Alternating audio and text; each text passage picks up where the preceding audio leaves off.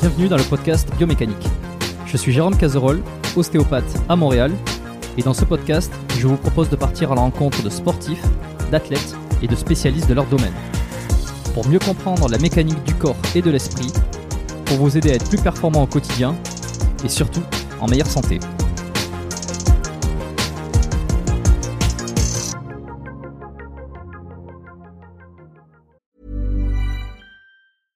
Hiring for your small business? If you're not looking for professionals on LinkedIn, you're looking in the wrong place. That's like looking for your car keys in a fish tank. LinkedIn helps you hire professionals you can't find anywhere else, even those who aren't actively searching for a new job but might be open to the perfect role. In a given month, over 70% of LinkedIn users don't even visit other leading job sites. So start looking in the right place. With LinkedIn, you can hire professionals like a professional. Post your free job on linkedin.com slash spoken today. Avant de démarrer l'épisode, j'ai une nouvelle opportunité à vous présenter. Si vous vous demandez à quoi servent les étirements, comment les pratiquer, combien de temps, euh, à quel moment, et qu'en plus vous aimeriez bien gagner en souplesse et en mobilité, et même mieux récupérer après vos séances d'entraînement, eh bien écoutez bien ce qui suit. Aurélien Broussal d'Herval, que vous connaissez sans doute, préparateur physique de sportifs de haut niveau depuis plus de 20 ans, il a d'ailleurs coaché euh, des athlètes internationaux et des champions olympiques, eh ben il a créé une formation en ligne spécifique sur les étirements. Et cette formation, elle s'adresse tout autant aux coachs qu'au grand public et aux personnes qui veulent mieux se comprendre, qui veulent euh, apprendre des choses sur leur corps, sur eux-mêmes, qui veulent améliorer leur santé et surtout qui veulent conserver leur capacité physique le plus longtemps possible. Car dans cette formation, on apprend plein de choses. On apprend comment intégrer les étirements dans vos échauffements pour gagner en performance, comment pratiquer les étirements pour gagner en souplesse, mais aussi comment utiliser les étirements pour mieux récupérer, car pour chaque cas, les manières de faire sont différentes. Et Aurélien vous explique tout dans la formation, et il donne même des protocoles et des exemples précis sur comment faire selon chaque objectif.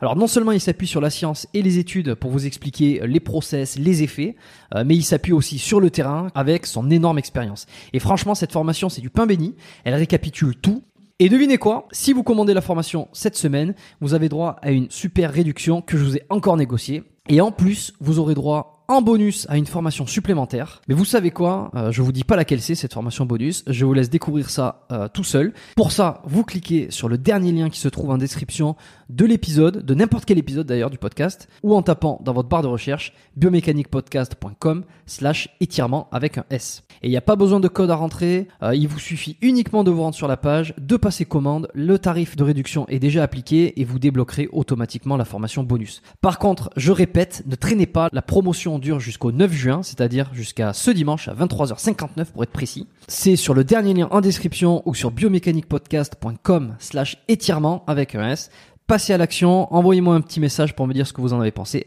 Et maintenant, placez l'épisode. Voilà, on a démarré. Salut à tous, bonjour sur le podcast Biomécanique. Je suis, euh, ben, je suis content d'être avec François euh, Maubert aujourd'hui. Bonjour François et bienvenue sur le podcast. Salut, merci, merci de m'accueillir déjà, merci de m'accueillir.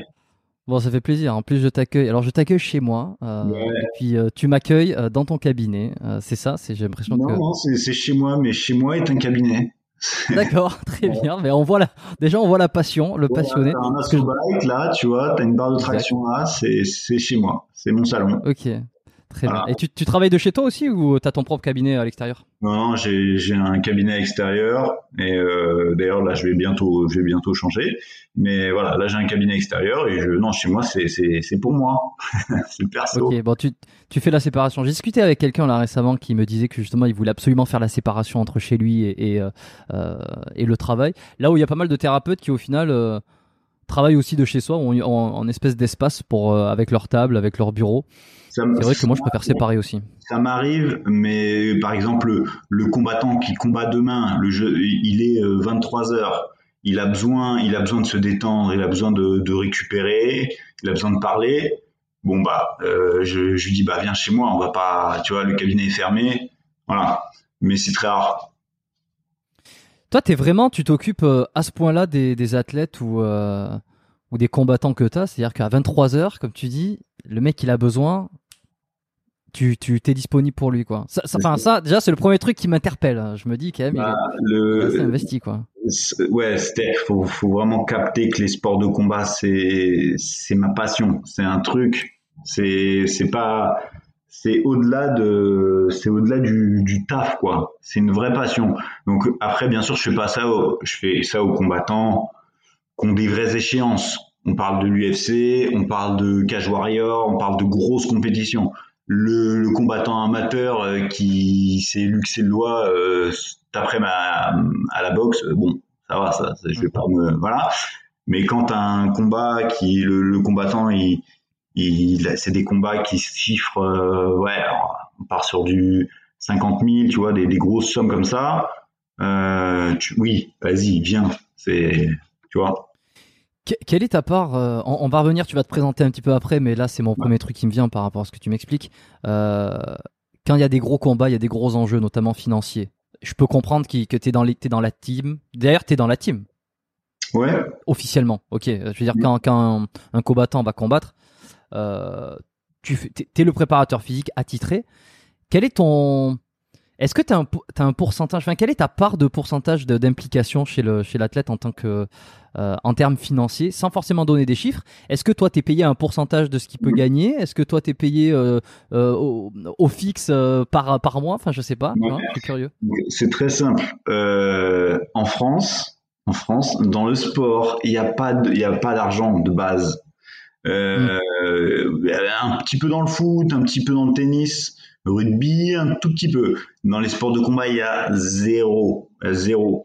Quand je te dis que c'est une passion, c'est une passion. C'est-à-dire que le combattant, faut savoir que euh, quand sur sa prime, euh, il y a le manager qui se prend un pourcentage, il y a plein de petits pourcentages qui s'envolent à droite à gauche, euh, et au final, il lui reste pas tant que ça.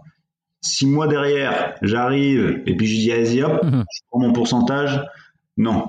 Et je pense que je serais pas là où je suis si j'avais pas fait ça par passion et si j'étais pas, j'avais pas non seulement fait ça gratuitement, mais en plus sortir ah l'argent de ma poche. C'est-à-dire que je serais ah jamais allé à l'UFC euh, dans le coin de Francis Ngannou euh, pour le main event de, de la soirée je serais jamais allé là-bas si j'avais pas payé mon billet d'avion pour euh, pour l'Arizona, si j'avais pas euh, payé mon hôtel, si voilà.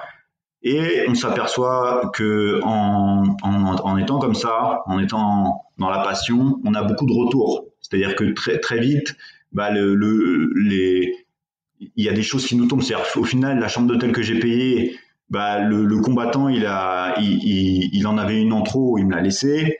Euh, voilà, il y a plein de choses comme ça. Euh, mais c'est des avantages. Mais je suis jamais, j'ai, je suis pas payé, euh, je suis pas payé quoi. Vraiment en C'est une vraie passion parce que je peux pas leur demander. En, France, il y a pas assez de moyens. tu vois, je peux pas leur demander. Ok, bon, alors il y a plein de trucs qui vont découler de tout ça. Je pense que ça va intéresser beaucoup de monde euh, parce que les, les, les, on va dire tout ce qui tourne autour du combat, le MMA, l'UFC, tout ça, je fais pas beaucoup d'épisodes dessus. Euh, c'est pas trop la ligne éditoriale, mais de temps en temps on déborde et ça parle forcément de combat. J'ai déjà fait des épisodes là-dessus. J'avais reçu un de tes, euh, enfin un de nos confrères au final qui, euh, Erch Sari, euh, qui est ostéopathe et qui travaille d'ailleurs en, ce, en ce moment à Montréal. J'avais fait un épisode de podcast avec lui. C'était vraiment dans les, dans les quasiment tout début de l'émission. Et puis euh, j'avais fait un épisode avec Emmanuel Ayash aussi, qui était plus dans le mm. euh, le Krav, enfin le Krav Maga, tout ça. Et, euh, et, et donc voilà. Et moi je trouve ça quand même super intéressant. Je connais pas beaucoup de choses. Je vais te laisser te présenter peut-être. Là, on, on démarre tranquillement l'épisode. Euh, pour ceux qui te découvrent, qui ne qui ne te connaissent pas, même si on a déjà un petit peu deviné dans quelle dans quelle sphère tu baignais. Ok. Alors du coup, euh, donc je m'appelle François Aubert, je suis, j'ai commencé les études euh, dans, en étant pédicure podologue. Euh, au Canada, on appelle ça podiatre, je crois. Mmh, ouais. J'ai enchaîné, bon voilà, ça m'a appris plein de choses intéressantes sur la, sur la, la, la posturologie, la, la, prise du corps dans son ensemble, etc. à travers les, les pieds. Et puis après, j'ai évolué sur la kiné parce que je trouvais que au niveau thérapeutique, c'était un peu limité la podologie. Donc j'ai évolué sur la kiné. J'ai globalement toujours eu la kiné en tête. J'ai enchaîné avec kiné du sport. Après kiné du sport, je suis parti sur la préparation physique. Euh, le tout pour les sports de combat. C'est-à-dire que je pratique les sports de combat depuis que j'ai 8 ans c'est c'est une passion c'est voilà je, dans, ça, ça, représente dans mon cabinet actuellement peut-être euh, je dirais 50% de ma patientèle voire même un peu plus c'est du combattant du combattant, Mm. que ce soit pro ou combattant amateur. Mais voilà, il y a, il y a cette notion-là, c'est quelque chose que je, que je connais, c'est quelque chose que je pratique. Donc quand un combattant me veut, s'est fait une blessure et qui me, et qui me dit bon voilà, j'ai une échéance dans telle, j'ai un combat dans telle date, est-ce que tu penses que je vais pouvoir le faire? Bah, je peux vraiment le conseiller parce que je sais ce qu'il ce qui l'attend en fait. Je sais ce qui je sais je sais ce qui va lui arriver. Donc je m'arrange pour le rééduquer en conséquence. Voilà. Et, et voilà. Bon, après on pourrait dire bah tiens, tu, tu te limites beaucoup. C'est juste que voilà, je pense c'est une passion. Après je m'occupe bien sûr, j'ai d'autres sports, hein. j'ai le foot, le rugby, etc. Mais je me sens très vite limité. Dans, dans, notamment dans la physique, je me sens très vite limité. Dès, dès qu'on n'a pas les, les, clés, les tips euh, du Du sport, sport en question. Ouais. il manque un petit truc. Il manque... Et puis même le, la, la personne en face, elle se dit euh, ouais, mais tu sais pas ce que je vais vivre en fait. Tu vois quand quand je quand je fais la raquettisation d'un footeux, euh, il me parle de ci, de ça, de son poste et tout ça. Bon, je peux me renseigner un petit peu, mais déjà moi ça m'ennuie un peu. Et, euh, et à partir du moment où tu t'ennuies, euh, c'est c'est pas bon, t'es pas, tu vois. Donc euh, donc voilà. Après, euh, au niveau expérience, donc je, je fais partie de l'équipe de France de kickboxing, euh, l'équipe de France de boxe taille. où Donc je fais plein de déplacements. pratiquant? Hein? Euh, Pratiquant en tant que pratiquant ou en tant que. euh, Je suis kiné de l'équipe. Ok. Je suis kiné équipe de France donc de, de boxe taille, de, de kickboxing. Donc je les accompagne un peu partout dans le monde pour les championnats. En parallèle de ça, donc j'ai j'ai aussi fait euh, l'équipe de France de, de MMA quand, quand, enfin, quand elle existait. Euh, et j'accompagne donc des combattants pros, donc euh, Francis Nganou euh, pour citer que, Cyril Gann aussi, euh, dans des grosses organisations. Donc là où vraiment je m'éclate, c'est le MMA. Donc Mix Martial Art, ok, c'est le, la- le mélange de tous les sports de combat. Le Euh, truc, euh, pour ceux qui connaissent pas, le gros truc bourrin où ils sont, euh, où ils se tapent dessus avec euh, tout et n'importe quoi. Voilà, mais il y a quand même, eh ben, il y a quand même euh, pas mal de règles et il y a euh, nettement moins de blessures que dans la boxe anglaise notamment, où là, on se tape finalement qu'avec les poings dans la tête, mais on tape qu'avec les poings dans la tête. Alors que dans le MMA, on frappe avec les poings, les pieds, tout, euh, sur tout le corps. Ce qui fait que ça répartit quand même globalement les, les contraintes et les, les- les chocs. Et au final, il y a les, plus grosses blessures euh, vraiment que j'ai, c'est surtout dans les, dans les sports, ce que j'appelle unidirectionnels, c'est-à-dire les sports, voilà, boxe, euh, euh, judo, euh, voilà, où, c'est, où ils font que un style. Le MMA, comme c'est plusieurs styles, si en face de toi tu as un adversaire qui sait bien boxer, tu peux l'emmener dans une autre dimension du combat où il sera un petit peu moins fort et tu te préserves quand c'est comme ça. Donc voilà, en gros mon, mon parcours, euh, mon parcours actuel quoi. Euh, où c'est que d'où te vient cette passion euh, du, des sports de combat? Est-ce que tu sais pourquoi t'aimes ça? Tu pourrais le- l'expliquer? Euh, bah, depuis tout petit, bah, y a déjà il y a mon, mon père m'a mis dedans assez rapidement quand j'avais 8 ans, hein, donc Ouais. il m'a mis au karaté. Et puis voilà, je pense que dans mes vies antérieures, je, dev- je devais avoir des traces de des traces de guerrier, je sais pas, mais mais euh, c'est quelque chose qui m'a toujours attiré. Les sports de combat et les arts martiaux aussi, d'une manière générale. hein. C'est c'est vraiment c'est la culture qu'il y a autour, c'est le c'est cette espèce de, de confrontation à soi-même à travers l'autre. C'est c'est ça surtout qui m'intéressait. Et euh, puis voilà, moi je pense. Mais j'ai Ouais, ok. Ouais. T'as quel âge aujourd'hui là? 34 ans. 34 ans. Ok. Ouais, Tu vois, je, je pensais que t'étais un petit peu plus jeune. Euh, ce qui fait que ça fait comme ça fait quoi? Ça fait un peu moins de 10 ans que tu travailles dans le milieu là? Ouais. ça? Pourquoi Ouais. t'as commencé euh, pédicure podologue? Euh, Je passe le bonjour à Mathieu Toulza. Je sais pas s'il écoutera cet épisode. Euh, qui j'avais fait un gros gros épisode. On avait parlé de, de podologie, de posture pour les pour les athlètes. Peut-être que tu dois le connaître, Hmm, ouais. Mathieu. Ouais. Pourquoi d'abord ouais posture podologue, pédicure podologue, alors que tu savais que tu voulais être kiné Je me Parce demande. bah, tu sais, en, en France, t'as les concours. T'as les concours d'entrée dans les écoles de kiné sont très difficiles. T'as as 40 000, euh, t'as t'as 4 000 plats, t'as t'as 4 000 personnes pour 40 places en gros. Euh, j'essaie les concours une première fois, euh, je, me, rate, je dis bon, je vais arrêter les frais. Et du coup, euh, je me suis orienté vers la podologie parce qu'en France, il y, a une, il, y a une, il y, a cette capacité de passerelle. C'est-à-dire qu'une fois qu'on a un diplôme d'État, on peut l'utiliser pour rentrer dans une autre filière. Et euh, voilà, j'ai juste fait un petit détour de trois ans, euh, mais un petit détour que je que j'ai apprécié parce qu'il y a, y a une notion qu'on n'a pas beaucoup en kiné et qu'on a pas mal et euh, directement en, en podologie, c'est la notion holistique du corps, c'est-à-dire le, le, corps, on le prend dans son ensemble. Et pourtant, on pourrait se dire, bah, la podologie, c'est bah, les oui. pieds. Les pieds, mmh. ça s'arrête là, ça, voilà. Mais non, en fait, on comprend, on nous apprend très très rapidement en podologie qu'une talonnette, ça peut agir sur les cervicales, ça peut, voilà, ça agit sur toute la posture. Et du coup, après, j'ai enchaîné sur la, sur la posturologie. Euh, voilà, ça, ça, fait, ça fait complètement sens. Donc, ça m'a appris ça. Et là, alors que la kiné, on apprend de manière beaucoup plus locale.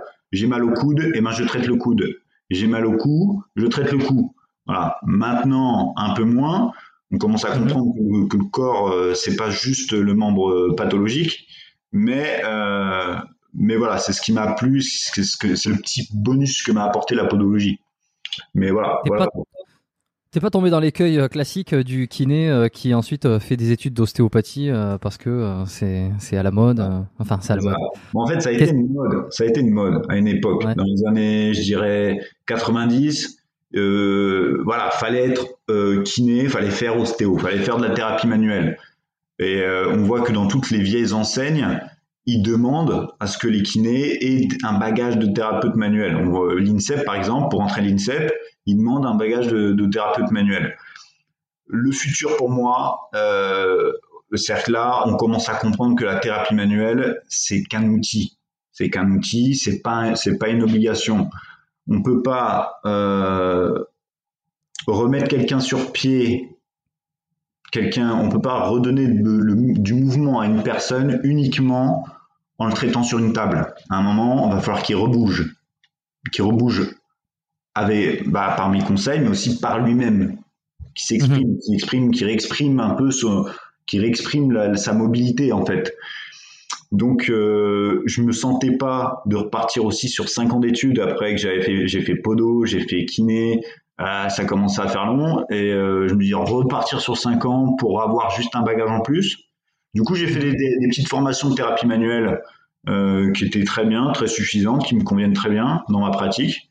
Mais c'est sûr que moi, je suis orienté quand même un peu plus ce qu'on appelle euh, N-off, c'est-à-dire euh, voilà, orienté un peu plus exercice à proprement parler. C'est pour ça que j'ai évolué vers la prépa physique après, quoi.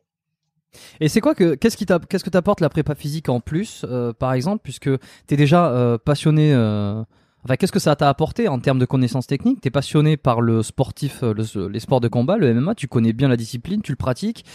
T'as fait posture, posture, podologie, kiné.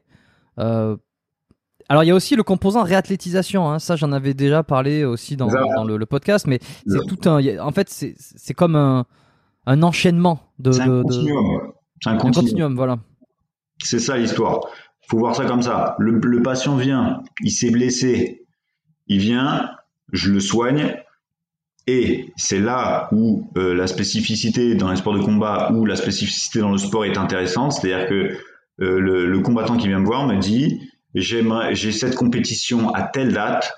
Voilà, il faut que je sois au top à cette date-là. Ok, je te fais taquiner de telle date à telle date, et quand je sens que tu es prêt, j'évolue vers progressivement de la préparation physique, c'est-à-dire j'augmente en intensité, j'augmente en charge, et petit à petit, je l'emmène vers le top niveau pour qu'il soit au top niveau physiquement le jour de son combat, euh, et si possible, qu'il revienne encore plus fort qu'avant sa blessure. Voilà le, le, le gros intérêt du, du, bagage préparation physique, quoi.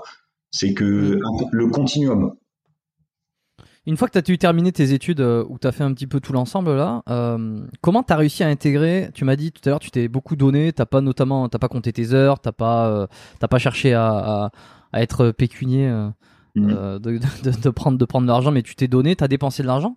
Comment tu as fait concrètement pour t'immiscer sur dans ce milieu-là là, Est-ce que tu as des exemples comment alors souvent on me demande bah, comment on fait pour pour faire ça? Alors déjà, la première chose que je dis aux, aux jeunes, c'est effectivement pas faire ça pour l'argent parce que voilà dans les sports de combat comme je le, je le répète il n'y a pas d'argent donc si on fait ça pour l'argent c'est mort mais ce qui attends, juste je te coupe là-dessus un tout petit peu. C'est, ça, ça, semble, ça peut sembler, euh, ça, ça, ne l'est pas, mais ça peut sembler contradictoire euh, dans le quand tu dis qu'il n'y a pas d'argent dans les milieux du, du combat. Euh, je vois très bien ce que tu veux dire, mais d'un autre côté, on voit de plus en plus euh, euh, des combats professionnels mm. qui qui mobilisent des millions, qui brassent énormément d'argent, avec évidemment le top du top. donc, est-ce que finalement, est-ce que ça va pas devenir de plus en plus connu? Est-ce qu'il va pas, pas y avoir de plus en plus d'argent? Là où d'autres sports beaucoup moins connus, il y a encore beaucoup de marge mais les sports de combat, euh, c'est en train de monter très vite et peut-être qu'il va y avoir de l'argent. Alors je sais cette espèce de dichotomie comme ça. Hein. Oui, oui. Non, mais on voit. Si tu peux l'expliquer. On voit, on voit des, les, le, le, le, sport de combat où on gagne le plus d'argent, c'est la boxe anglaise actuellement.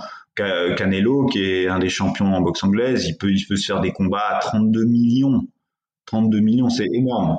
Mais euh, mais faut bien comprendre que c'est une élite, que c'est vraiment c'est c'est vraiment une élite. C'est les McGregor, les, les Khabib, tous ces combattants-là de l'UFC qui, qui, qui, se font des, voilà, des, millions et des millions. C'est une élite. Et il n'y a pas qu'une histoire de combat, c'est aussi une histoire de pub, de, de marque, de marketing et tout ça qu'il y a derrière. On sait effectivement que les sports de combat sont en train de monter à l'échelle mondiale, notamment aux États-Unis. Ils sont en train de grimper petit à petit, notamment le, le MMA. Mais je pense qu'on n'atteindra jamais le foot, quoi le foot, c'est quand même, euh, on peut pas, tu vois, c'est deux dimensions différentes. Quand j'ai des, potes kinés qui sont dans, dans ces équipes-là, on n'est pas dans le même game, quoi. On n'est pas dans le même game. ouais. Ouais, bah, de toute façon, j'ai vu là récemment, euh, je, je, sais plus où c'est que j'ai vu ça dans une newsletter, qu'il y avait une proposition, je crois, de, de 100 ou 200, de, de, de 100 ou 200 millions pour Mbappé, je ne sais pas, qui avait fait. Euh, enfin, euh, c'est ça. C'est les, les, les, gars, ils font une apparition sur un terrain, ils se font, euh, ils se font des millions. Alors que nous, mm. là, pauvres 32 millions, c'est énorme, ça paraît énorme. Mais quand on voit le, le sacrifice derrière, les heures d'entraînement, les, les, mois, les, la galère que c'est. voilà. Après, je dénigre pas le, le foot, hein, mais voilà quoi. Oui, bah c'est pas forcément, hein, c'est pas forcément corrélé peut-être à l'effort qu'il faut faire ou au sacrifice euh, physique. En tout cas, parce que c'est vrai que pour le coup, les mecs qui font du MMA, les sacrifices physiques, il y en a, il y en a un peu plus euh, d'un point de vue peut-être entraînement et puis d'un point de vue blessure euh, ou mm. même coup dans la, enfin je sais pas, coup dans la gueule. Quoi. Moi, a priori, tu me dis, vu tout ce que je, si si je me fous dans un ring, vu tout ce que je vais prendre dans la gueule, j'ai intérêt à être payé cher. Quoi, tu vois ce que je veux dire bah, C'est ça. Mais après, il faut, euh, voir que, voilà, comme je, comme je t'expliquais, le, le MMA reste, reste, quand même moins dur que la, boxe anglaise. Hein. Boxe anglaise, tu peux partir sur euh, 300 à euh, 800 coups dans la tête euh, en, en, un combat. C'est énorme. Alors qu'en MMA, t'en auras nettement moins, étant donné que c'est réparti, t'en auras peut-être une centaine. Et bon, bah, les coups à la tête, euh, on sait ce que ça fait à la fin, quoi. Donc, euh... Et oui, parce que c'est ben justement, qu'est-ce que ça fait à la fin euh, concrètement? Bah, concrètement, j'ai côtoyé des vieux combattants, de, de MMA ou autres, parce que voilà, il y a aussi ça dans mon cabinet, il y a aussi bah, les, des vieux combattants, quoi. Et bon, concrètement, ce que je retrouve, c'est de l'arthrose. Ça, on s'en doute. Hein. Dès qu'on est sportif et qu'on met une contrainte, une charge mal dosée euh, sur du long terme, au bout d'un moment, bah ouais, on augmente un peu le, le niveau d'arthrose. Euh, puis la succession des blessures aussi. Euh, globalement, c'est ça, hein, c'est de l'arthrose prématurée, en gros. Et bah, pour certains, malheureusement, il y a tout ce qui est démence post-traumatique. Euh, on, on, connaît Mohamed, Ali, euh, qui, voilà, qui à force de se prendre des coups dans la tête, bah, développe un, syndrome parkinsonien précoce, quoi. Donc, mais heureusement, c'est très très rare et les, les règles euh, maintenant sont, sont, faites de telle manière que euh, dans la carrière d'un combattant, notamment là en MMA, là, on considère qu'un combattant qui a plus de 3 KO, sa carrière est terminée. Juste 3 ah KO.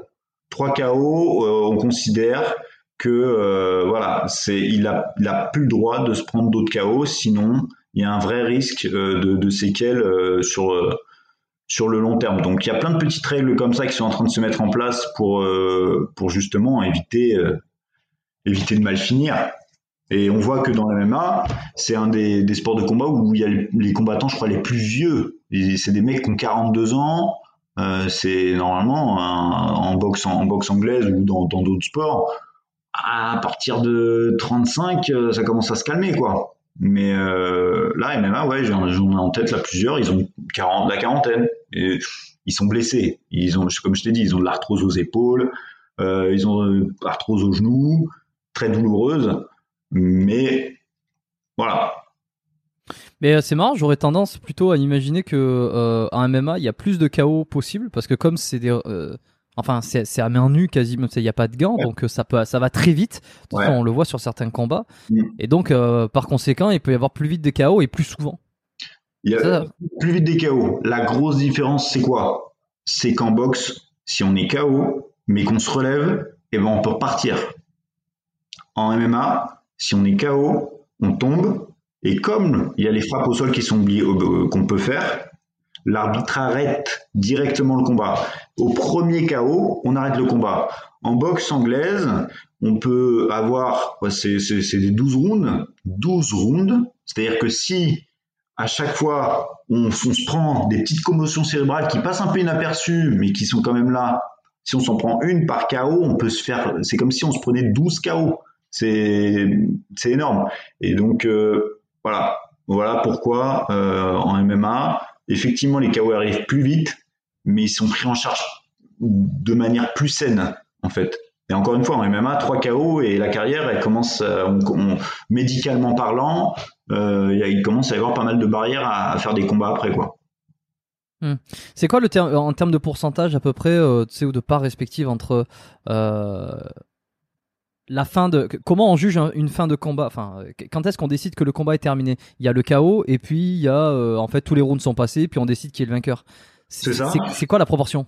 Bah il y a le ouais, ouais on va dire en règle générale euh, j'ai pas les chiffres exacts euh, je pourrais les trouver mais je les ai pas là mais en règle générale ça dépend des catégories en fait plus la catégorie est petite euh, c'est-à-dire des personnes légères.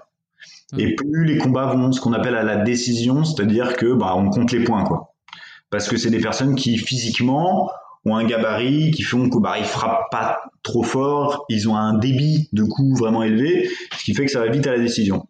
Après, euh, il y a la soumission aussi, c'est-à-dire que si la personne, on lui fait, on, lui, passe un étranglement, on lui passe une clé, elle tape, hop, ça s'arrête là.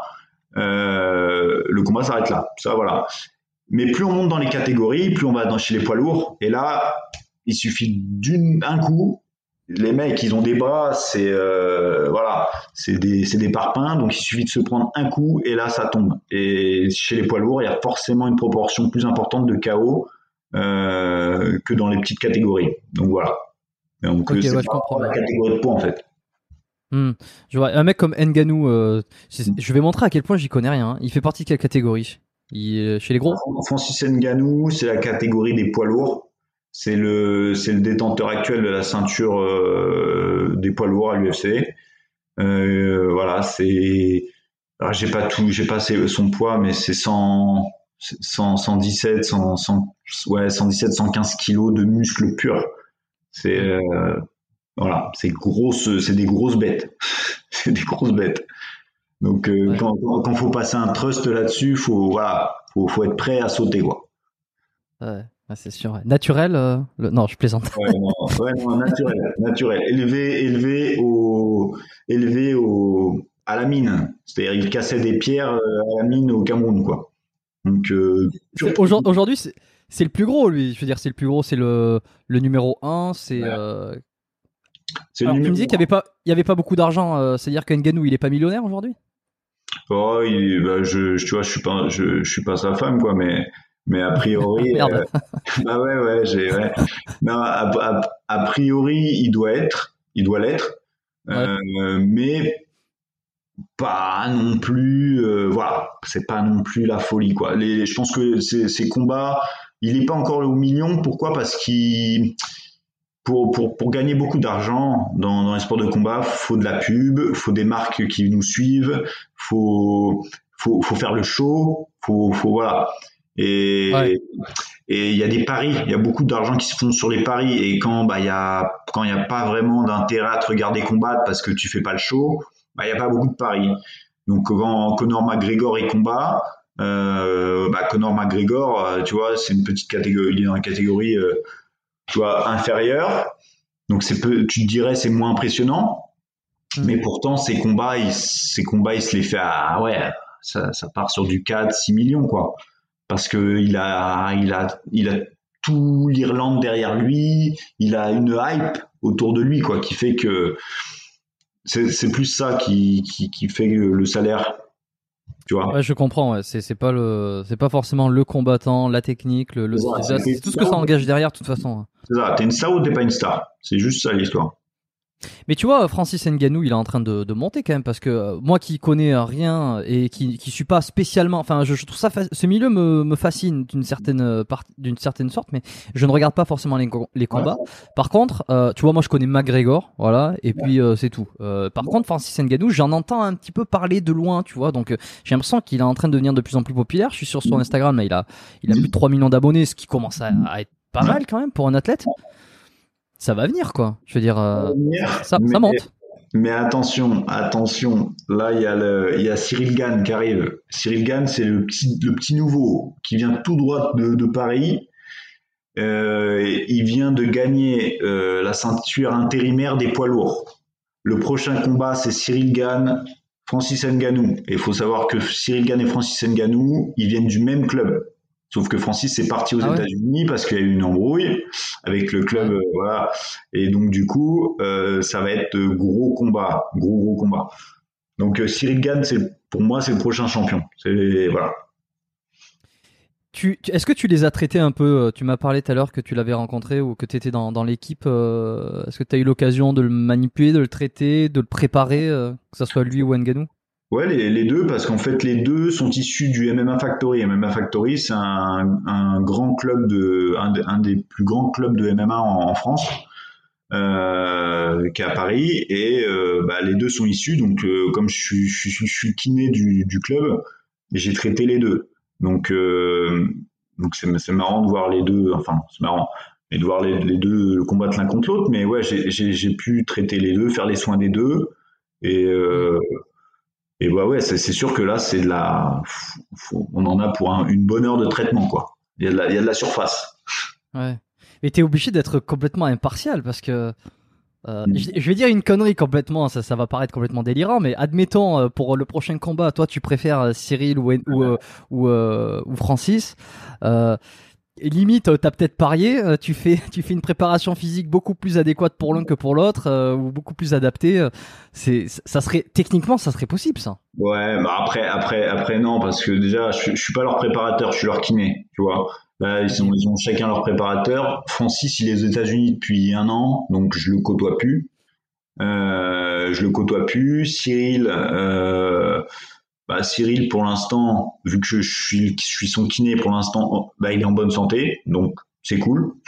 voilà, c'est juste ce que je demande. Moi, je veux pas, je, veux pas me faire de la pub euh, sur son, sur son malheur. Donc, il est en bonne santé, donc euh, jusqu'à, jusqu'à là tout va bien. Mais voilà, euh, Francis a décidé de quitter le, club. Moi, je suis le kiné du club, donc forcément, je peux plus orienter Cyril que, que Francis, tu vois. Hmm. Ok, bah, de toute façon, euh, on tu as fait tes pronostics, donc on verra. on verra si, euh, tu as raison dans le futur. C'est quoi les, blessures euh, Tu me parlais, c'était en off là avant qu'on démarre l'enregistrement, que toi ton truc et ce que tu retrouvais peut-être le plus souvent dans tes consultations, ça allait être tout ce qui était autour du genou, l'épaule, ces blessures-là. Est-ce que globalement, c'est les endroits qui sont le plus susceptibles d'être blessés quand on fait, quand on pratique le MMA bah ouais, en, en règle générale, euh, voilà, c'est des blessures qui arrivent souvent, notamment euh, au genou. On a les ligaments qui prennent cher, ligaments croisés, euh, ligaments latéraux. Euh, voilà, ces, ligaments-là, euh, ils sont souvent rompus, souvent déchirés sur des phases. bon, bah, si on rentre dans le détail, c'est sur des phases de lutte, c'est-à-dire que comme dans le MMA, il y a pas que du pied-point, c'est pas que de la boxe, il y a aussi de la lutte. Et euh, bah, il suffit que, comme c'est des gens qui s'entraînent beaucoup, beaucoup, il suffit d'être un peu en état de fatigue Il suffit de voilà de d'être un peu fatigué de l'entraînement, de pas avoir beaucoup dormi et la, la vigilance musculaire est, moindre. Il suffit que le sol glisse un peu à cause de la sueur et hop, il y a ce genre de blessure. Et euh, c'est des blessures qui sont super lourdes parce que c'est des rééducations super longues et euh, ça peut ça peut arrêter des carrières quoi. Donc euh, c'est vrai que ça ça s'arrive souvent. Après au niveau des épaules, c'est beaucoup de luxation d'épaule, beaucoup de luxation d'épaule, beaucoup de tendinopathie d'épaule liée à la à la mauvaise gestion de la charge d'entraînement de, certains préparateurs. Parce que bon, bah, le, club pour lequel je travaille, on est plusieurs préparateurs, donc parce qu'on peut pas être partout. Et donc du coup, bah, il y a des préparateurs voilà, le dosage, la préparation physique, c'est du dosage. Et si le dosage de la charge c'est mal fait, euh, bah, le, combattant peut développer des, des, tendinites d'épaule, ça arrive souvent, souvent la douleur là, ça c'est typique. C'est à force de bam, bam, de frapper au sac, euh, pour peu qu'il fasse du développé couché derrière, des pompes, etc. Il a tendance à développer une, surcharge ici au niveau antérieur et, s'abîme un petit peu la coiffe des rotateurs voilà, c'est les blessures que je rencontre le plus euh, au cabinet, épaule et genoux. Est-ce que ça arrive souvent euh, de les luxations de l'épaule sur euh, une clé de bras ou un, truc où, le, le, le, le, combattant il veut il veut attendre jusqu'au dernier moment pour essayer de se dégager et puis finalement c'est trop tard, ça claque quoi. Voilà, c'est ça, c'est-à-dire que soit il tape trop tard et c'est pour ça que je leur dis et je leur répète, je leur répète à l'entraînement, dès que vous voyez que c'est verrouillé, taper. Ça sert à rien d'attendre le crack. Quand c'est crack, c'est trop tard.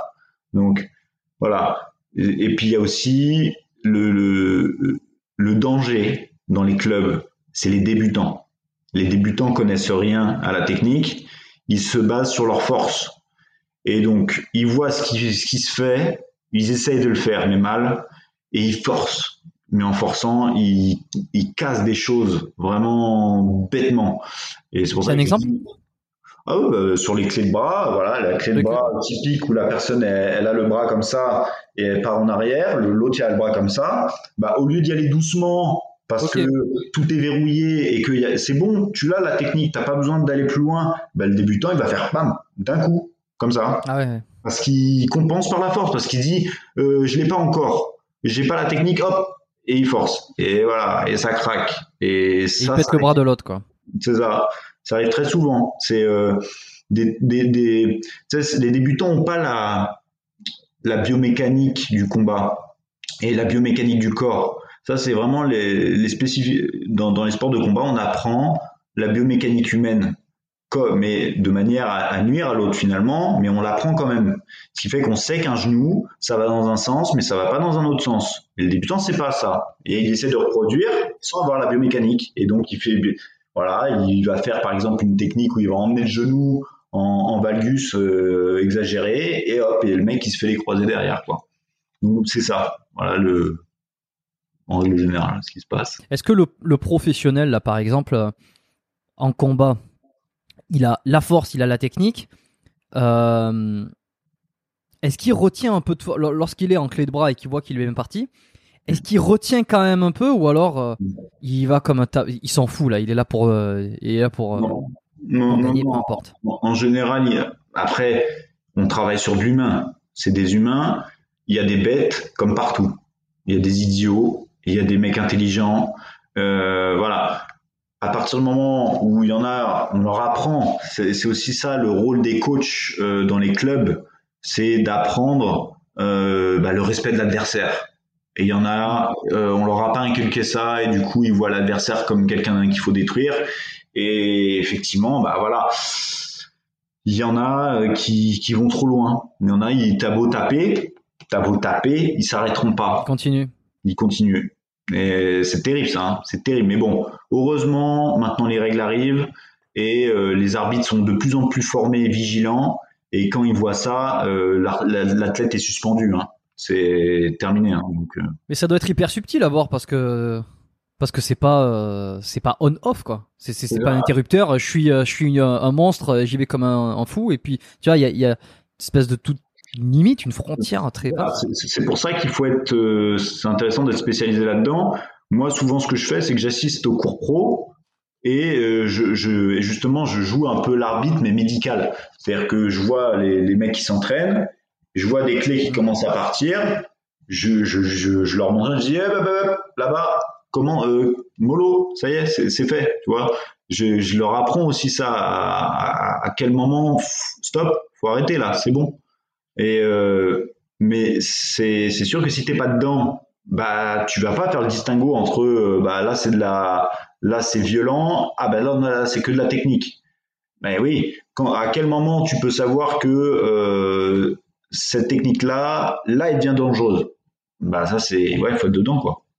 C'est la formation, c'est pour ça que je, je formais les les coachs, les, les kinés, les, les arbitres, tu vois, faut les former, c'est ça qui est important. Ouais, et puis tu prépares un truc, euh, on va pas en dire plus, là on en reparlera après, on va teaser une petite surprise euh, pour ces gens-là, euh, on, on dira après. Ça marche. tu vois, je, je, fais le, je fais le, le, youtubeur qui qui dit restez jusqu'à la fin, vous aurez une surprise. C'est ça. Et on a vu là récemment, enfin récemment, ça dépend à quel moment vous allez écouter cet épisode. C'était McGregor qui s'était cassé donc la partie distale du tibia, c'est ça? Ouais. Je sais qu'il y en a plein qui en ont parlé. J'aimerais avoir un petit peu ton avis parce qu'encore une fois, moi, je consulte très peu de choses là-dessus. A priori, je me dis, c'est quand même incroyable euh, de se casser, euh, bah, de se faire une fracture parce que sur le mouvement, c'est vraiment, c'est une fracture euh, du tibia. Sur des mecs qui sont hyper entraînés, qui sont hyper suivis par euh, probablement le top des tops, des préparateurs, des kinés, des coachs, des des des des, n'importe des tout et n'importe quoi. Euh, C'est-à-dire que le mec, il était pour que ça craque à ce moment-là, c'est qu'il était à la limite de la rupture lorsqu'il est arrivé euh, sur le combat ou pas Et comment ça se fait que ça craque à ce moment-là? Alors, bon, il y a quand même, on sait que les produits dopants fragilisent les structures. Je voulais pas en parler. Hein. Oui, mais bon, voilà, mais tu vois, tu m'as mis dedans. Les, les produits dopants favorisent les, la, la, la fragilité osseuse et, et on sait que bah, un, un, produit dopant mal dosé, ça favorise ce, ce genre de fractures. C'est des fractures, il n'y a pas 36 solutions. Hein. Soit c'est des fractures de fatigue euh, où l'athlète, bah, il s'est tellement entraîné, il a tellement donné dans la préparation physique, euh, voilà, à force de recevoir des coups, des coups, des coups, des coups, qu'au final le truc est tellement fragile que euh, voilà, ça, ça casse sur. Mais bon, voilà, ce genre de fracture, toutes celles que j'ai vues, par la suite, on s'est aperçu qu'il y avait des petits, des petits médicaments derrière quand même. T'es pas en train de dire que le plus grand, euh, un des plus grands combattants de, de temps. Euh... Ok, d'accord.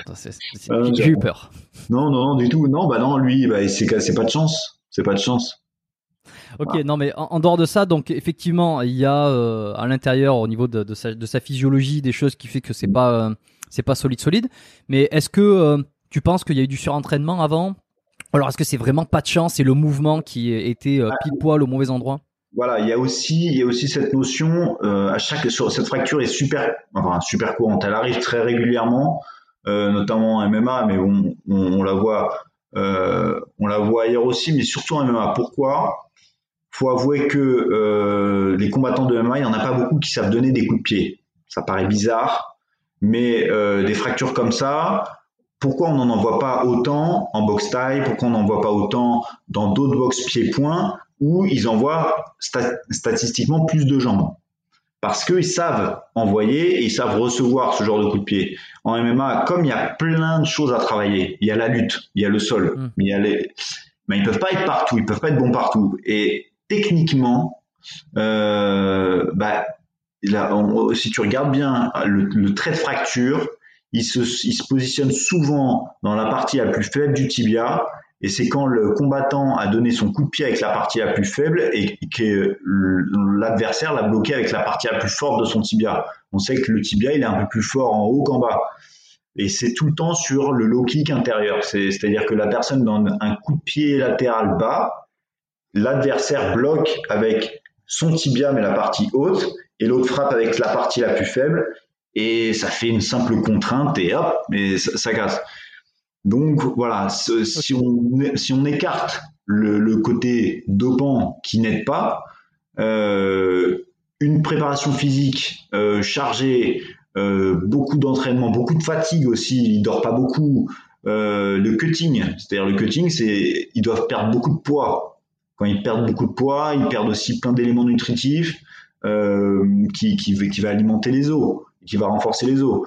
Donc quand ils font des pertes de poids énormes, euh, plus ça, bah ça, plus ça, plus ça, aboutit à ça, quoi. Mais euh, voilà. Ouais, c'est fou. Et euh, comment il, récupère Parce que là, pour le coup, le combat, il a été, il a été stoppé direct. Et, et ah bah est-ce qu'il a été considéré comme perdant ou, pas, ou par abandon? Ouais. Ouais, non, ouais. c'est perdant, c'est perdant, c'est perdant quoi. Ouais, mais bon, au niveau de au niveau de l'ego, vaut mieux ça que, que le combat d'avant où il s'était fait exploser, non? Parce que là, au moins, il y a, une idée d'une excuse, entre guillemets. C'est ça. C'est ça, mais c'est une blessure qui sent la fin aussi. C'est un peu relou, quand ah même. parce que tous ceux qui sont fait cette blessure-là, c'est tout le temps des mecs euh, qui sont un peu sur, le, sur la fin, quoi. Des, des, des combattants que tout le monde est d'accord pour leur dire euh, ça va, t'as as bien tourné quand même, va peut-être falloir t'arrêter.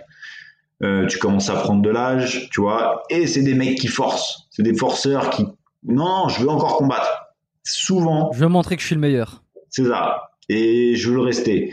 Et souvent, c'est là que ça se blesse, quoi. Donc, euh, donc, euh, donc, donc, donc, voilà, quoi. Mais comment on fait un Ouais, bah, je suis pas, je suis pas inquiet. Il va revenir au moins une fois euh, pour euh, défendre son honneur.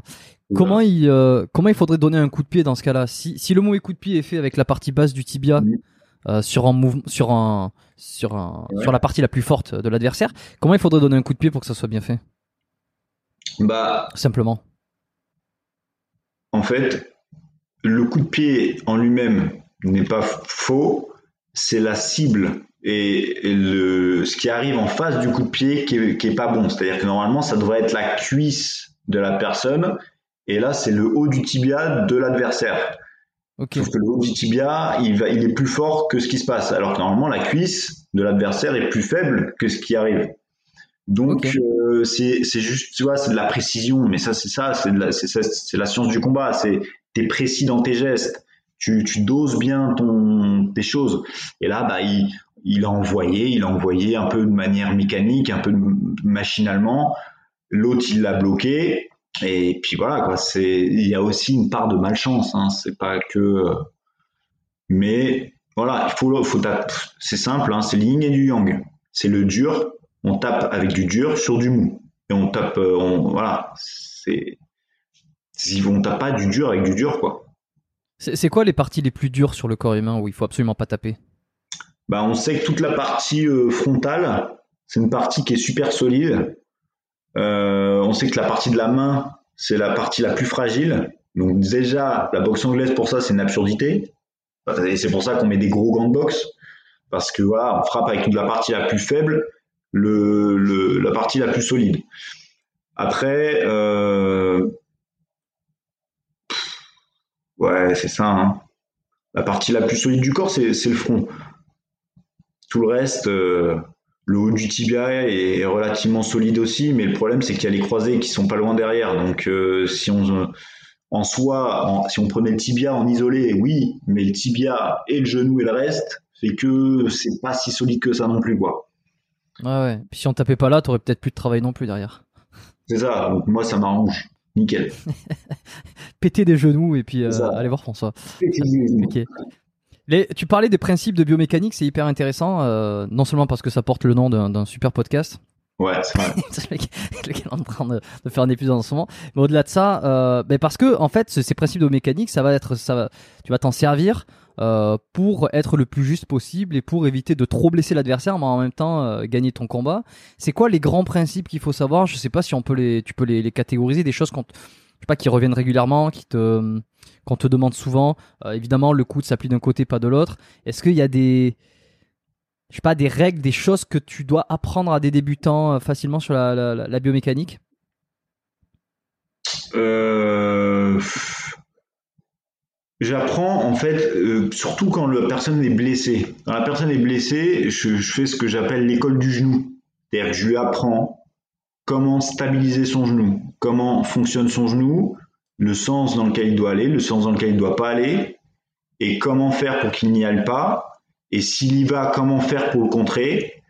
Voilà, c'est plus ça que, j'apprends euh, aux combattants blessés. Donc, ce qui fait qu'après, la personne qui s'est fait les croisés, par exemple, bah, quand elle se retrouve dans la situation où elle pourrait se refaire les croisés, bah, elle, le sait.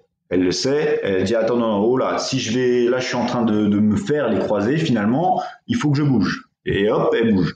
Donc voilà, c'est par, par rapport à ça. Et puis de toute façon, à partir du moment où on rééduque les gens, rééduque. Donc il y a éducation.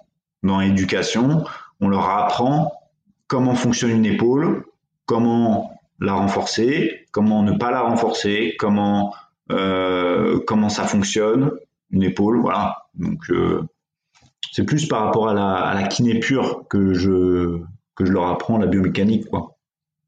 Ok. Et sur euh, des tendinites, notamment les épaules, là, donc c'était euh, surtout les l'avant de l'épaule, le, le, le, long biceps, j'imagine, c'est ouais, long biceps, ouais, long biceps, ouais.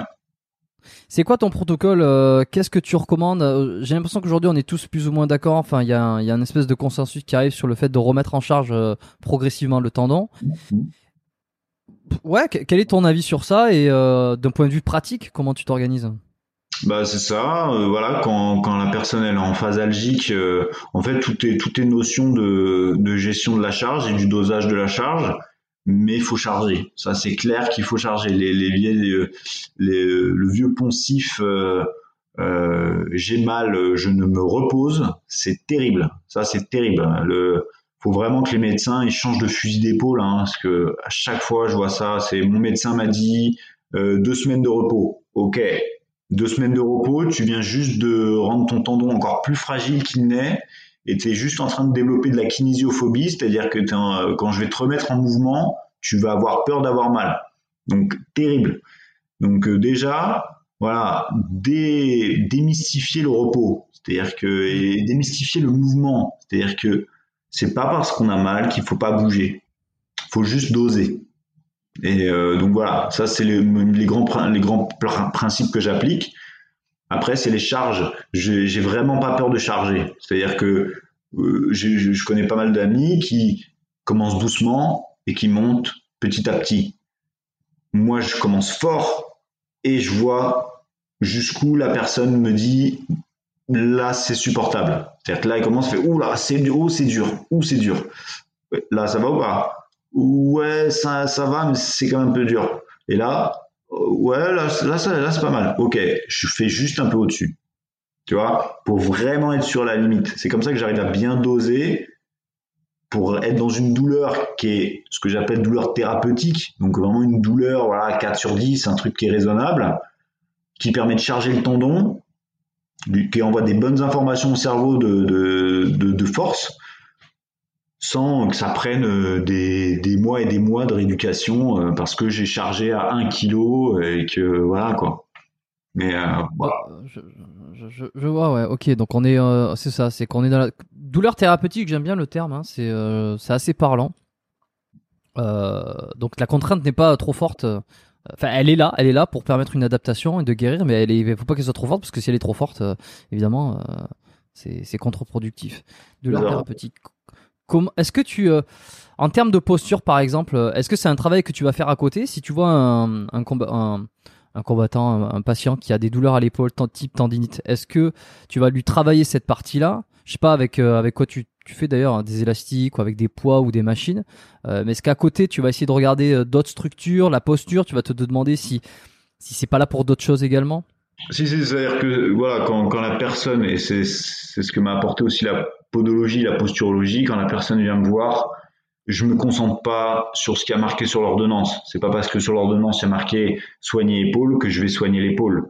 C'est j'écoute ce que le patient a à me dire sur son problème parce que il, le médecin il va marquer épaule, mais en fait le patient si tu discutes bien il va dire ouais mais en fait c'est surtout là que ça me dérange, c'est surtout là. Mmh, mmh. C'est que épaule, généralement, ça. C'est ça. C'est large.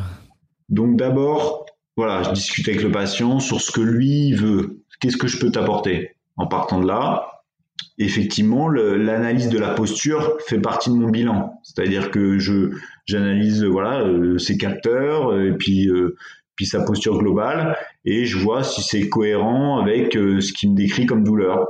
Si c'est cohérent bah, je, lui fais un petit travail postural. Euh, et puis si, si je vois qu'il n'y a pas, y a pas pas lieu d'être, je passe sur autre chose. Mais en prépa physique, par exemple, j'aime bien faire un travail postural en prévention, notamment chez les boxeurs. Euh, ils ont toujours cette, cette, attitude un petit peu euh, ici, quoi, comme ça. Ouais, et, et, on dirait, on dirait en plus que c'est, un style. Je sais pas si, ah, si tu vois ce que je veux dire. Oui, mais en fait parce que on, on bombe le, c'est pas bomber le torse, mais quand on fait comme ça, on a un gros coup, quoi.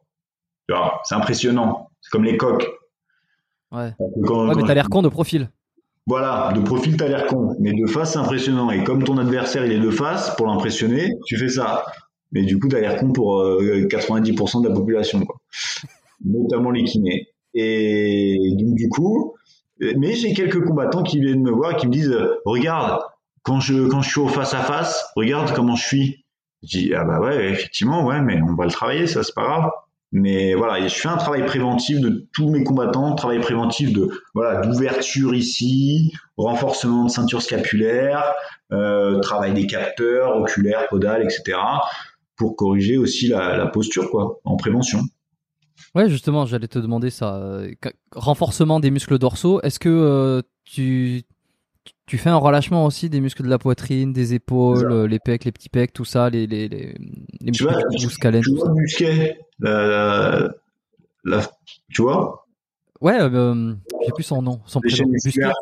Oui, les chaînes Bah, tu, j'avais son, j'avais son fils euh, qui était dans ma promo, hein, donc. Voilà. Bah, j'applique, j'applique, j'applique sa théorie qui est, qui je trouve excellente qui est le principe de la montgolfière, quoi. C'est-à-dire que tu as, une montgolfière, tu as deux fils de part et d'autre, il y en a un qui est serré, l'autre qui est détendu, ben on va détendre le, le, le fil qui est, qui, est, qui est, serré pour réaxer la montgolfière, voilà, tout simplement. Et après, souvent, ce qui est fait, c'est que la montgolfière est là, il y a deux fils, là c'est serré, là c'est détendu, et la plupart, l'erreur que font la plupart des gens, c'est de renforcer la partie détendue. Le problème en faisant ça, c'est qu'on écrase la montgolfière. On tasse. On tasse. C'est-à-dire que euh, sur l'humain, ça s'explique ça, ça, se caractérise par quoi? C'est-à-dire que les personnes qui sont épaules enroulées, eh ben on va leur dire renforce derrière, renforce derrière, renforce derrière. Ok? Sauf que si c'est pas, s'il n'y a pas de, de, travail antérieur pour libérer les attaches ici, cou, ici, là, ben, on a que la moitié du travail. Et c'est des personnes qui, au final, vont décrire des, vont avoir des, des problèmes au niveau du rachis, euh, euh, voilà, sans, à cause de ça, quoi. Donc, euh, donc voilà, ouais, je pratique euh, ouais, ça. Comment tu détends Est-ce que tu vas faire des massages Tu vas préconiser des, des, des étirements tu... Ouais des postures, étirements, contracter relâcher. Euh, je peux masser aussi, mais bon, tout ce qui est massage, manipulation, je sais que c'est à court terme. Souvent, ce que je fais, c'est que je commence par du passif, où la personne voilà, est allongée, je, détends tout en manuel, et après, je l'engage sur, euh, de l'actif. Et, euh, et puis je lui donne des petits, tips pour qu'elle puisse le, bosser chez elle. Et euh, voilà, des bons résultats comme ça. Ouais, c'est intéressant. C'est intéressant. Et surtout, j'avais demandé en plus si il fallait absolument recorriger cette posture ou si on pouvait, parce que moi, tu vois, évidemment, je suis conscient qu'il faut qu'il faut remettre les dorsaux, enfin qu'il faut rééquilibrer la posture, mais on pourrait aussi penser, et puis ça m'est ravi de penser, est-ce que à un moment donné, c'est pas une bonne chose d'avoir les épaules vers l'avant parce que il y a une espèce de, c'est comme une adaptation de du sport en question, et le fait de corriger ça, c'est un peu comme si tu enlèves la bonne adaptation, tu vois, pour le sport. C'est-à-dire que j'ai fait une formation de préférence motrice et j'ai fait formation de posturologie et c'est deux concepts opposés. C'est-à-dire qu'il y a la posturologie qui est en mode il faut tous qu'on soit fil à plomb droit, on se tient droit et voilà, normé, on doit rentrer dans un carré. Hmm. Et il y a les préférences motrices qui sont en mode on a tous notre posture, euh, on est droitier, on est gaucher, on a un œil dominant, un œil dominé, on, voilà. On, rien, rien. Voilà. Et on s'adapte par rapport à ça. Et, ça, ça se passe très bien. L'exemple type, c'est Usain Bolt. Usain Bolt, le mec a une scoliose de l'espace, il a une dissymétrie pareille de l'espace, mais si cette personne-là, tu t'amuses à la corriger, mais c'est sûr qu'au niveau de la, de la, biomécanique de sa course, ça va être terrible. Et peut-être qu'il gagnera nettement moins que ça. Donc, voilà, je pense qu'il y a une, un degré de correction à apporter, notamment quand la personne vit mal sa posture. Quand la personne vit bien sa posture et qu'elle est là comme ça et qu'elle s'en plaint pas, qu'elle me dit pas bah j'ai mal là là, qu'elle dit bon j'ai mal au genou, ouais alors ok, je vais pas l'embêter, je vais pas lui, je vais pas lui dire oh là là attention, euh, voilà, je la laisse dans sa posture. C'est au moment où ça lui fait mal que là je dis ok, euh, au niveau postural il y a un petit travail à faire, il y a un petit travail à faire mais je cherche pas le fil à plomb forcément. Je cherche pas le droit, quoi. La perfection, ouais. Ça existe, euh, ça existe pas. Si, mais euh, je dirais pas qui. ok. euh, je plaisante. Je recommande à tous ceux qui, qui sont intéressés par ça, la, la les préférences motrices. Euh, l'épisode 77 que j'ai fait avec Mathieu Toulza, où euh, je, je, le, je, le, mets pas souvent en avant parce qu'il vient pas souvent dans, dans, dans les discussions, mais euh, pour le coup, c'est plus de 2h30, je crois, d'épisodes que j'ai fait avec lui. Donc c'était il y a, il y a un petit moment, il y a quelques semaines en arrière. Le numéro 77 euh, sur comment on profile un athlète, même s'il aime pas trop le mot, mais je l'avais mis en titre quand même. Euh, profiler, un, profiler un athlète euh, vraiment dans son, dans ses presque moindres détails grâce aux préférences motrices et cognitives. C'est ça qui était intéressant aussi. Mm. je sais pas si c'est avec lui que tu as fait ton ta formation ou euh, ailleurs Ailleurs, je l'ai fait en Belgique. D'accord. D'ailleurs, je sais même pas s'il propose une, une, formation euh, pro. Euh, bref, je sais que tu travailles aussi. j'ai entendu ça. Enfin, j'ai vu ça sur parce que je t'ai vu sur la vidéo d'Antoine Fambonne là plutôt récemment avec le dry needling, qui est un nouveau truc. Est-ce que tu peux m'expliquer un peu ce que c'est ça? Bah voilà, c'est une technique australien. Je crois que c'est les Australiens qui, l'ont qui l'ont développé. Bon, c'est issu de c'est issu de l'acupuncture. Puis après, ça, a été euh, ça a été développé euh, dans la notion des trigger points. Ça, c'est un mix entre l'acupuncture et les trigger points. En gros, c'est quoi? Tu plantes l'aiguille dans la tension musculaire. Tu plantes l'aiguille dans la tension musculaire on ne sait pas vraiment. On, euh, pourrait, on pourrait te, dire si c'est ça, mais en vrai, quand tu regardes les études, on ne sait pas vraiment pourquoi. Mais quand on plante l'aiguille dans le nœud de la tension musculaire, dans la partie la plus solide de la tension musculaire, il y a un spasme euh, musculaire qui, est qui se crée.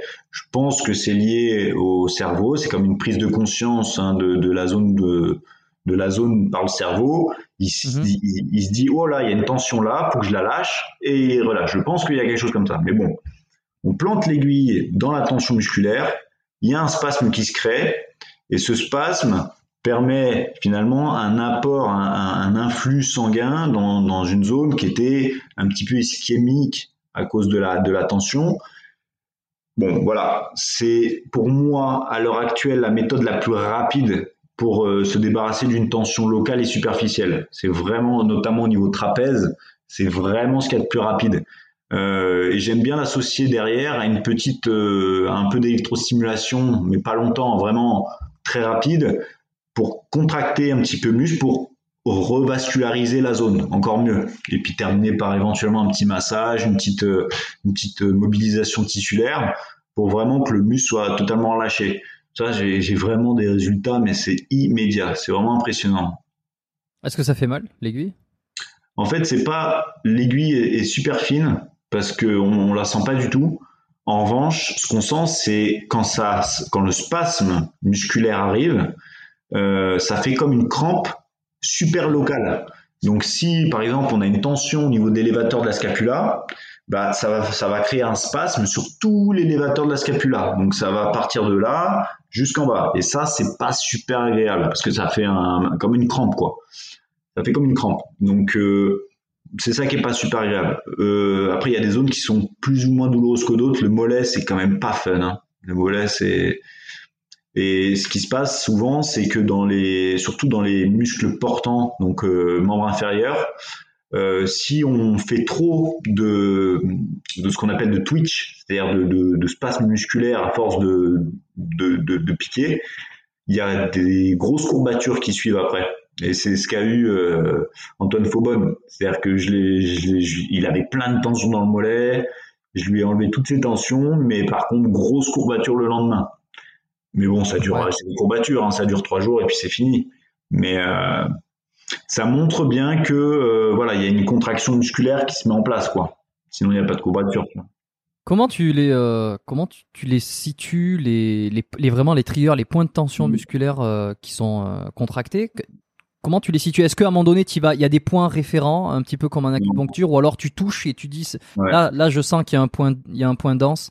Il faut savoir un truc et ça, c'est ça aussi un petit problème, c'est que c'est une vraie formation. Faut se former. Je vois trop de personnes euh, qui le, qui le font en mode euh, vas-y, je vais faire ça. Ouais, c'est marrant, vas-y, donne. C'est trop. Il y en a certains, ils banalisent un peu le truc. C'est. faut savoir que avec deux petites aiguilles, je les plante là, je fais un double pneumothorax, la personne décède.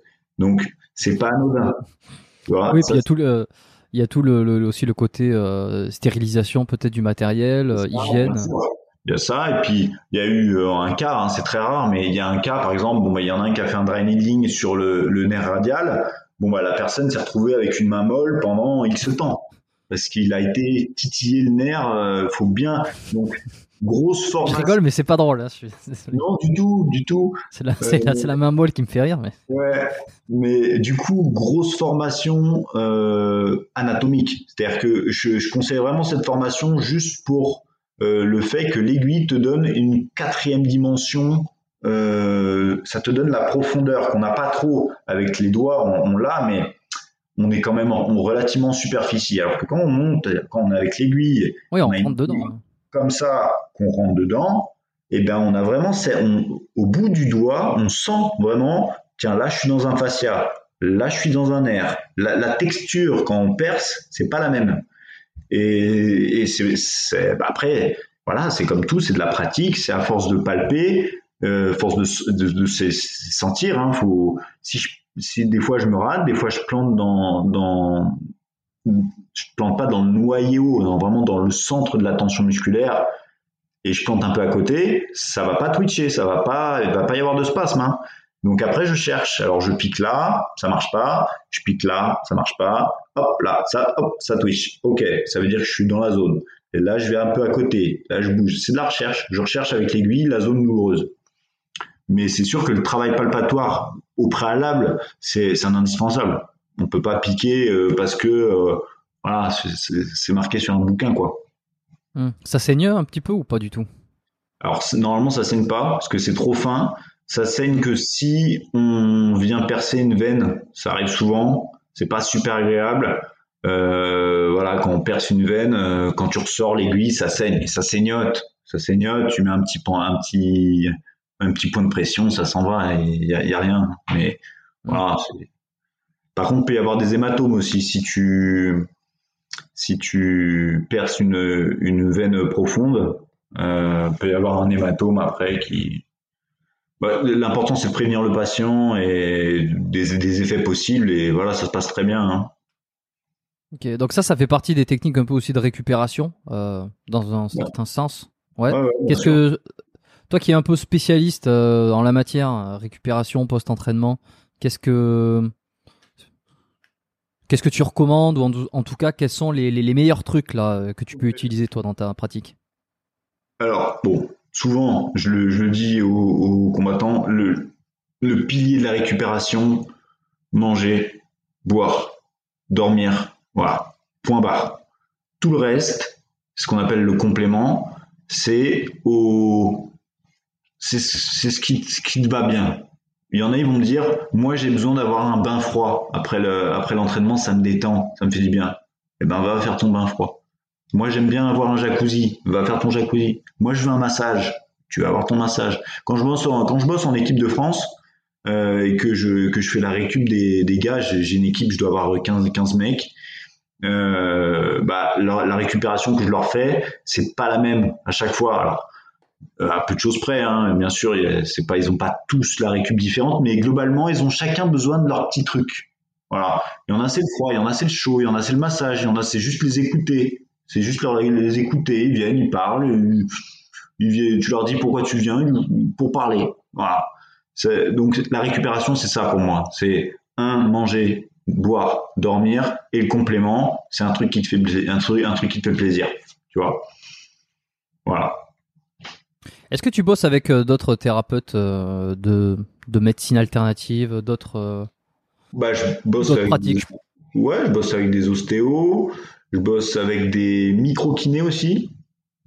Euh... Alors ça, il paraît que c'est, euh, c'est, ça monte de plus en plus ce truc-là. Je sais pas trop ce que c'est euh, micro-kiné. Comment bah, En fait, voilà. Le, moi, la micro-kiné, je suis quelqu'un de cartésien, mais ouais. je suis pas, je suis pas fermé. Faut pas être fermé. C'est-à-dire que moi, il y a une personne qui vient me voir et qui me dit, j'ai été voir un, un, un chaman qui m'a mis les mains comme ça pendant quatre heures, et ben je peux te dire que j'avais plus mal euh, après. J'ai envie de lui dire, bah vas-y, vas-y, fais-le. Ça te fait du bien, fais-le. C'est tout. Je vais pas, c'est pas parce que j'arrive pas à l'expliquer avec euh, avec mon mental et parce qu'il n'y a pas d'article BP dessus, d'article scientifique prouvé dessus, que je vais t'interdire de le faire. Tu vois, si ça te fait du bien. Hmm. Donc voilà, la micro-kiné, euh, en gros, moi, moi, je, c'est juste un, un kiné qui unit l'émotionnel à la blessure. Voilà, c'est entre le psy et le kiné. Donc moi, bon bah des fois j'ai des patients, euh, ça serait bien qu'ils aillent voir un psy quoi, parce que quand ça fait un bout de temps que tu les as traités, que ça revient, ça revient, ça revient, et que euh, c'est des personnes qui euh, soulèvent 20 kilos à bout de bras sans souci, qui font des trucs de ouf et qui disent ouais mais j'ai mal à l'épaule.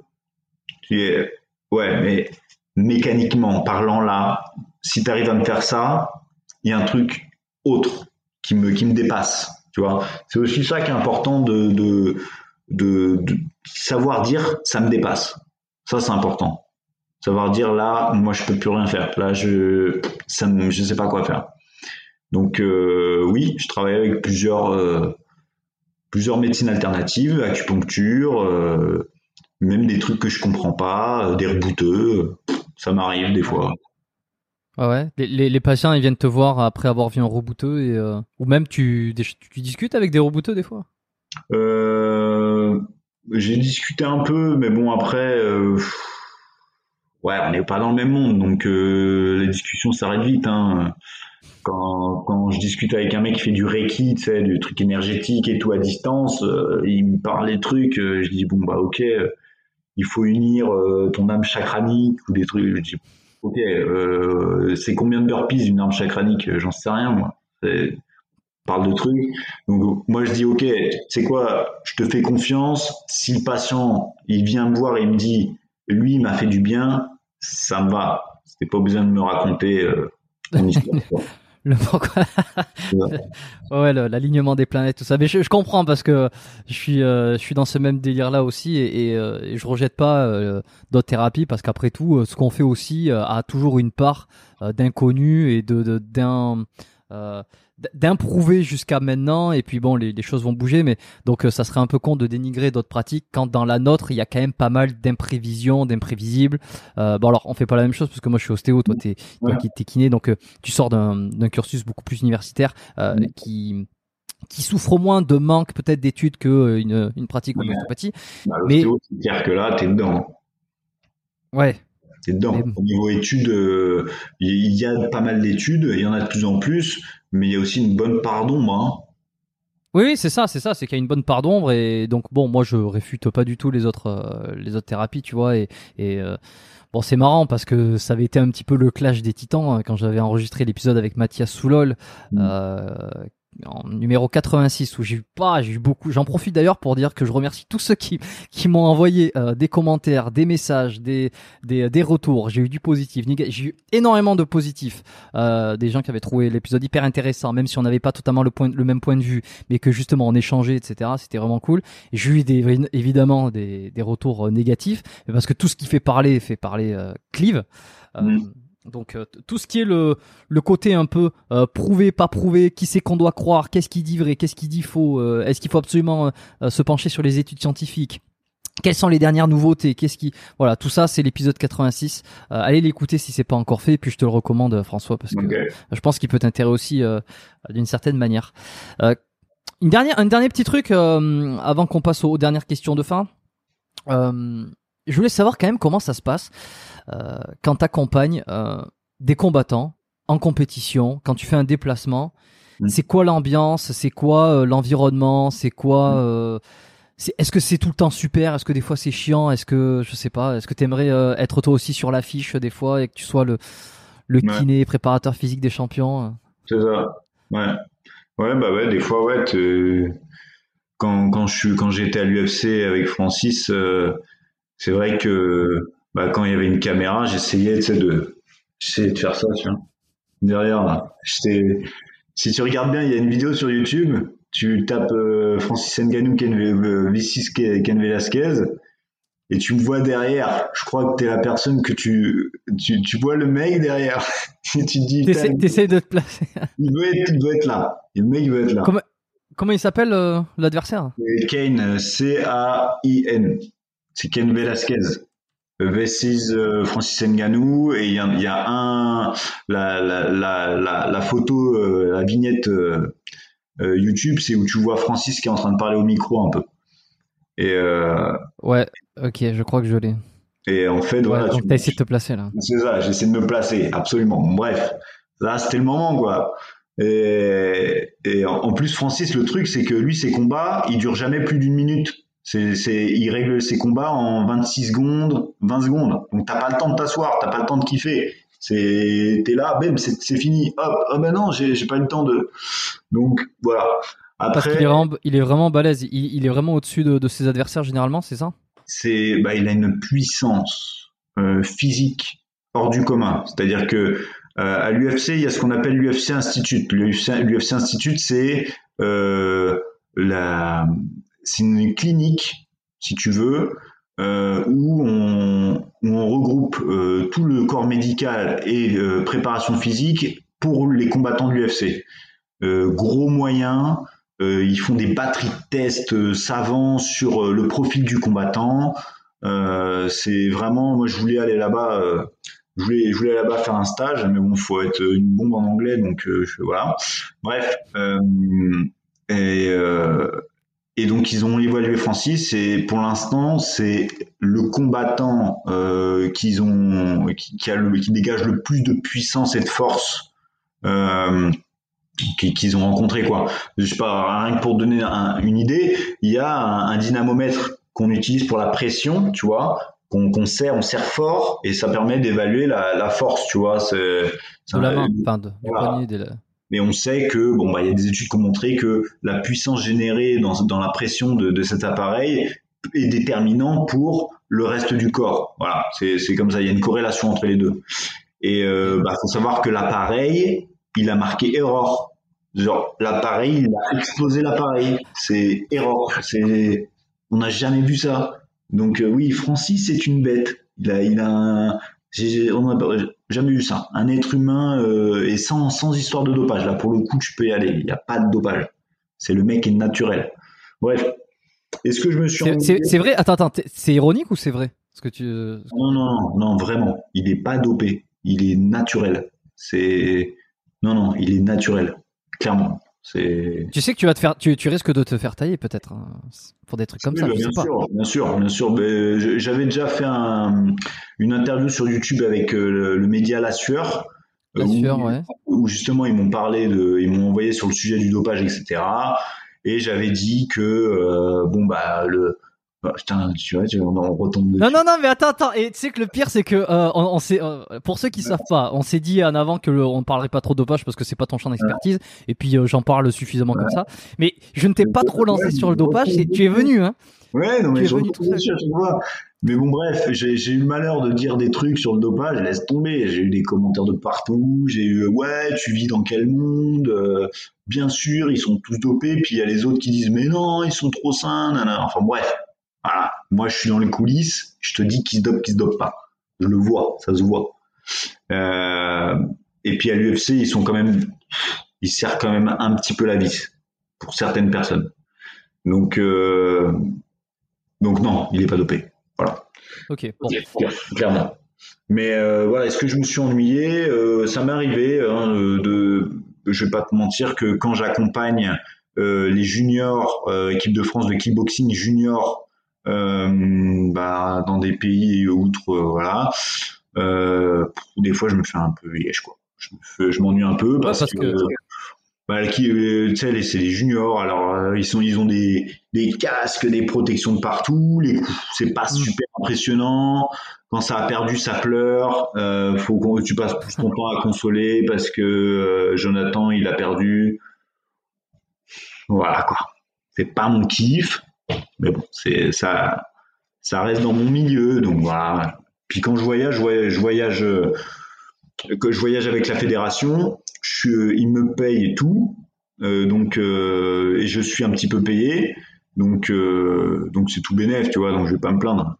Là, par, par exemple, bientôt, je vais partir au championnat du monde de, de boxe thaï à Phuket, sauf problème, mais euh, voilà, tout frais payé, trois semaines, C'est pas mal. c'est pas mal, Ça. on est propre, plaisir. J'ai ta vidéo en arrière-plan là, donc euh, je te vois. Franchement, euh, c'est pas une catastrophe. Hein. Je veux dire, je pensais que t'allais essayer de. Non, non, Ouais. t'es es dans le fond. Je, je Ouais, laisserai c'est la bon. vidéo dans la description euh, du podcast, dans, dans les notes, comme ça les gens ils pourront les regarder.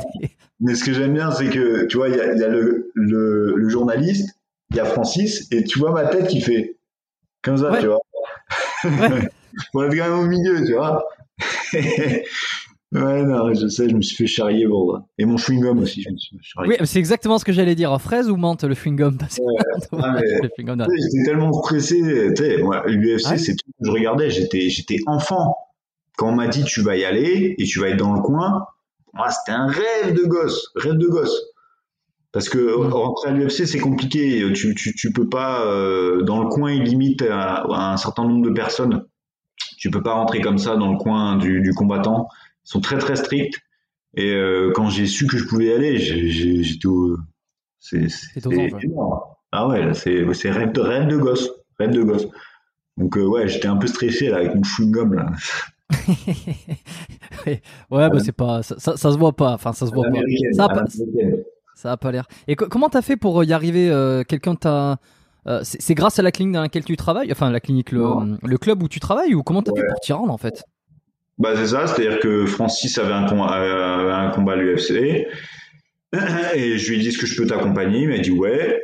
Euh, je dis ok bon bah je vais tout, je, me paye tout et puis voilà et je me suis ramené là-bas et à la base je devais pas y aller. À la base je devais pas être dans le coin en tout cas. Je devais y aller, m'occuper du gars, mais je, de- devais pas être dans le coin. Et, euh, et il se trouve qu'un un de ses amis a pas pu venir, donc c'est vraiment coup de peau quoi. Un de ses amis a pas pu venir et du coup, bah, il y avait une place vacante et il m'a dit, euh, bah, si ça te dit, on y va. Et tac. Donc c'est Ouais. vraiment un coup de chance. Coup de C'est chance. comme ça que ça se passe aussi. Ouais. Quand t'es sur le bord du, du terrain, euh, on dit pas terrain, on dit euh, du, La cage. la cage quoi. Euh, Mm. C'est impressionnant, non? Parce que là, t'as côtoyé les, les, les tops, Ah les ouais. champions. Quand les mecs se foutent sur la gueule, ça doit faire un sacré bordel. C'est impressionnant. Puis tu c'est surtout le, le public. Tu parce que là, aux États-Unis, c'est, c'est, un, un vrai, c'est, un vrai sport. Donc, euh, pff, t'entends la foule et tout. Quand tu fais l'entrée, surtout. Le plus impressionnant, c'est l'entrée. T'as le combattant, puis toi, tu es derrière, mais t'as quand même l'impression d'être un peu aussi dedans. Et quand tu fais ton entrée dans, dans, la, dans la salle immense, les, les bruits, euh, t'as les, les, les gens qui sont au-dessus, qui, qui, soit qui te huent, soit qui te, qui t'encouragent. Tu vois, une espèce d'émotion comme ça, plusieurs émotions. Puis avant de rentrer dans, dans cette salle, t'entends les boum, boum, boum, tu vois, de- du public qui. Ouais. Ah, c'est, c'est, c'est indescriptible. C'est ça surtout. T'as pleuré? Euh, non, je suis pas du genre à pleurer, mais euh, complètement surexcité, quoi. J'ai, dé- j'ai dégommé mon chewing-gum. Voilà.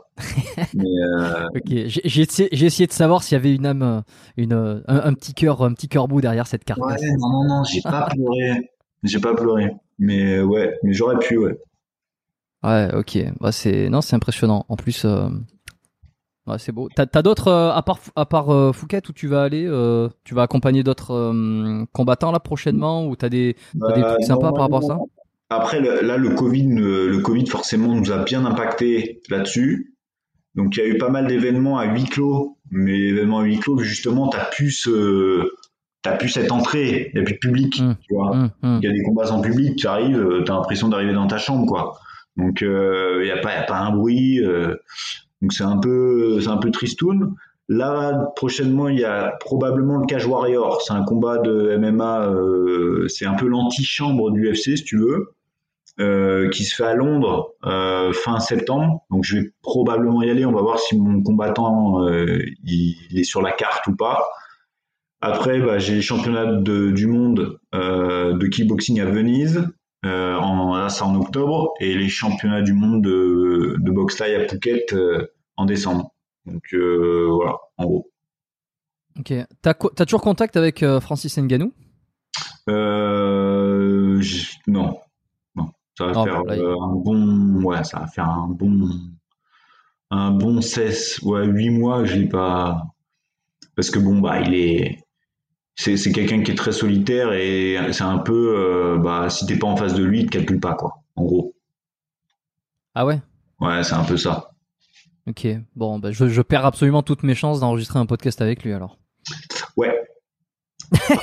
euh, voilà. Par contre, euh, Cyril Gann, tu vois, Cyril Gann, c'est bah, autre chose. Lui, tu pourras. Tu, Plus accessible ouais, il est vachement plus accessible, beaucoup plus ouvert. Mais après, Francis, le truc, c'est que je, moi, je suis encore dans le club. Euh, je, suis un, je suis un peu dans, dans le côté adverse, quoi, pour lui, tu vois. Donc, c'est normal qu'il me calcule plus trop. Hein. Je comprends, ouais. Ouais, je vois, ouais. Ben après, il est, bon, il est parti aussi, quoi. Donc. Euh. C'est ça. Donc après, voilà. Mais c'est vrai que, voilà, quoi. Bon, euh, bah écoute, euh, effectivement, ça pourrait être intéressant. Euh, j'adore faire des enregistrer des épisodes avec des athlètes aussi qui sont souvent dans le milieu du soit du fitness, euh, soit de, des sports de force un petit peu aussi. Mais euh, le combat moins, je crois que j'ai j'avais eu j'avais eu Alexandre Jolivet qui est dans le CrossFit. Mais j'aimerais aussi avoir des athlètes qui sont dans différents sports. Les sports de combat, ça m'intéresse. donc je me note, je me note ton athlète et puis et puis ça, ça pourrait être sympa si si tu arrives à avoir Cyril Gann, euh, tu as quelqu'un de, très intéressant parce que c'est quelqu'un qui a, il en a, tu vois. C'est pas le, le, mec bête. Il a un truc dans la tête et c'est ça et c'est pour ça qu'il va devenir champion. C'est qu'il a vraiment euh, une vraie intelligence. Euh, et puis, euh, si on parle biomécanique, pour, pour toi, ostéo et tout ça, c'est quelqu'un qui a eu beaucoup de blessures beaucoup de blessures. Mmh. Mmh. Donc il va ah, ça, ça m'intéresse. Et puis même la psychologie qu'il y a derrière le fait de, en fait, de mmh. d'être là-dedans quoi. Moi je j'ai fait alors attends, j'ai fait du karaté, euh, j'ai arrêté quand j'étais plus jeune. Euh, j'ai jamais été attiré, tu vois, parce que je vois des amis là qui, qui regardent tous les matchs de l'UFC. Moi, c'est jamais être un truc qui m'attire. Si je tombe dessus, je vais regarder parce que je trouve ça impressionnant. Si je tombe sur des highlights sur YouTube, euh, évidemment, je suis assez fasciné.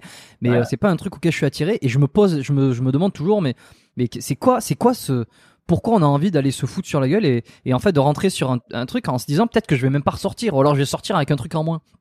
Quel est le quel est le truc là-dedans? Et ça, ça m'intéresse beaucoup le pourquoi, tu vois, et euh, surtout de ce de ces athlètes. Donc, euh, faites-moi savoir, euh, faites-moi vos retours, euh, les auditeurs qui écoutaient, que ça soit sur YouTube, sur mon Instagram, sur sur l'adresse email, si vous voulez que je fasse un peu plus d'épisodes avec des athlètes qui sont issus d'autres sports, un peu des sports de combat, ça pourrait être cool.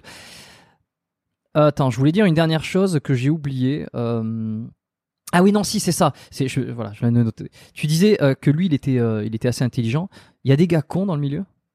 Des gars cons, quand je dis cons, je m'entends. C'est des mecs qui. Bon, qui ont pas trop de, de. Ça existe? Même avec, avec des carrières? Ouais, ouais, ouais, bien sûr. Bien sûr, il y a.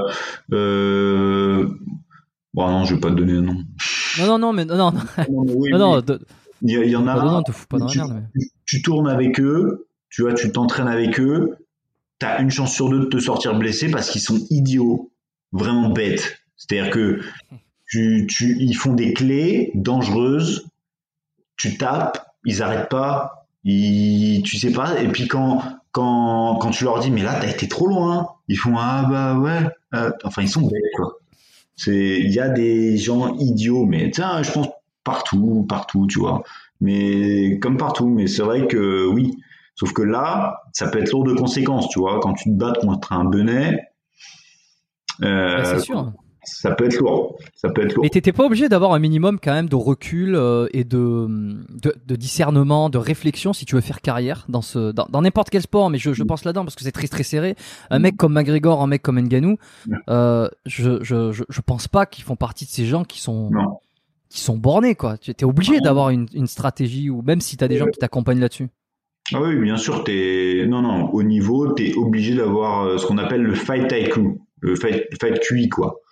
C'est hum, voilà, faut faut avoir un vrai QI euh, euh, du combat, euh, pouvoir anticiper les stratégies adverses, pouvoir évoluer, c'est-à-dire que si la stratégie que tu as mis en place pour cet adversaire-là ne fonctionne pas, eh ben faut écouter ton coin, faut avoir l'intelligence d'écouter ton coin, euh, qui a un vue extérieur sur le combat et de te dire ok ah oui euh, t'as vu ça bon alors attends je vais essayer de faire ça et voilà et euh, mais oui à un haut niveau c'est l'intelligence c'est indispensable hein, ça c'est clair ok bon parfait euh, les trois dernières questions, évidemment, il y avait plein d'autres trucs euh, dont on aurait pu parler, mais je vais essayer de cibler un peu sur sur le côté un peu santé et et, euh, et de, de, de, la pratique des arts, enfin de du MMA et puis ton ton activité.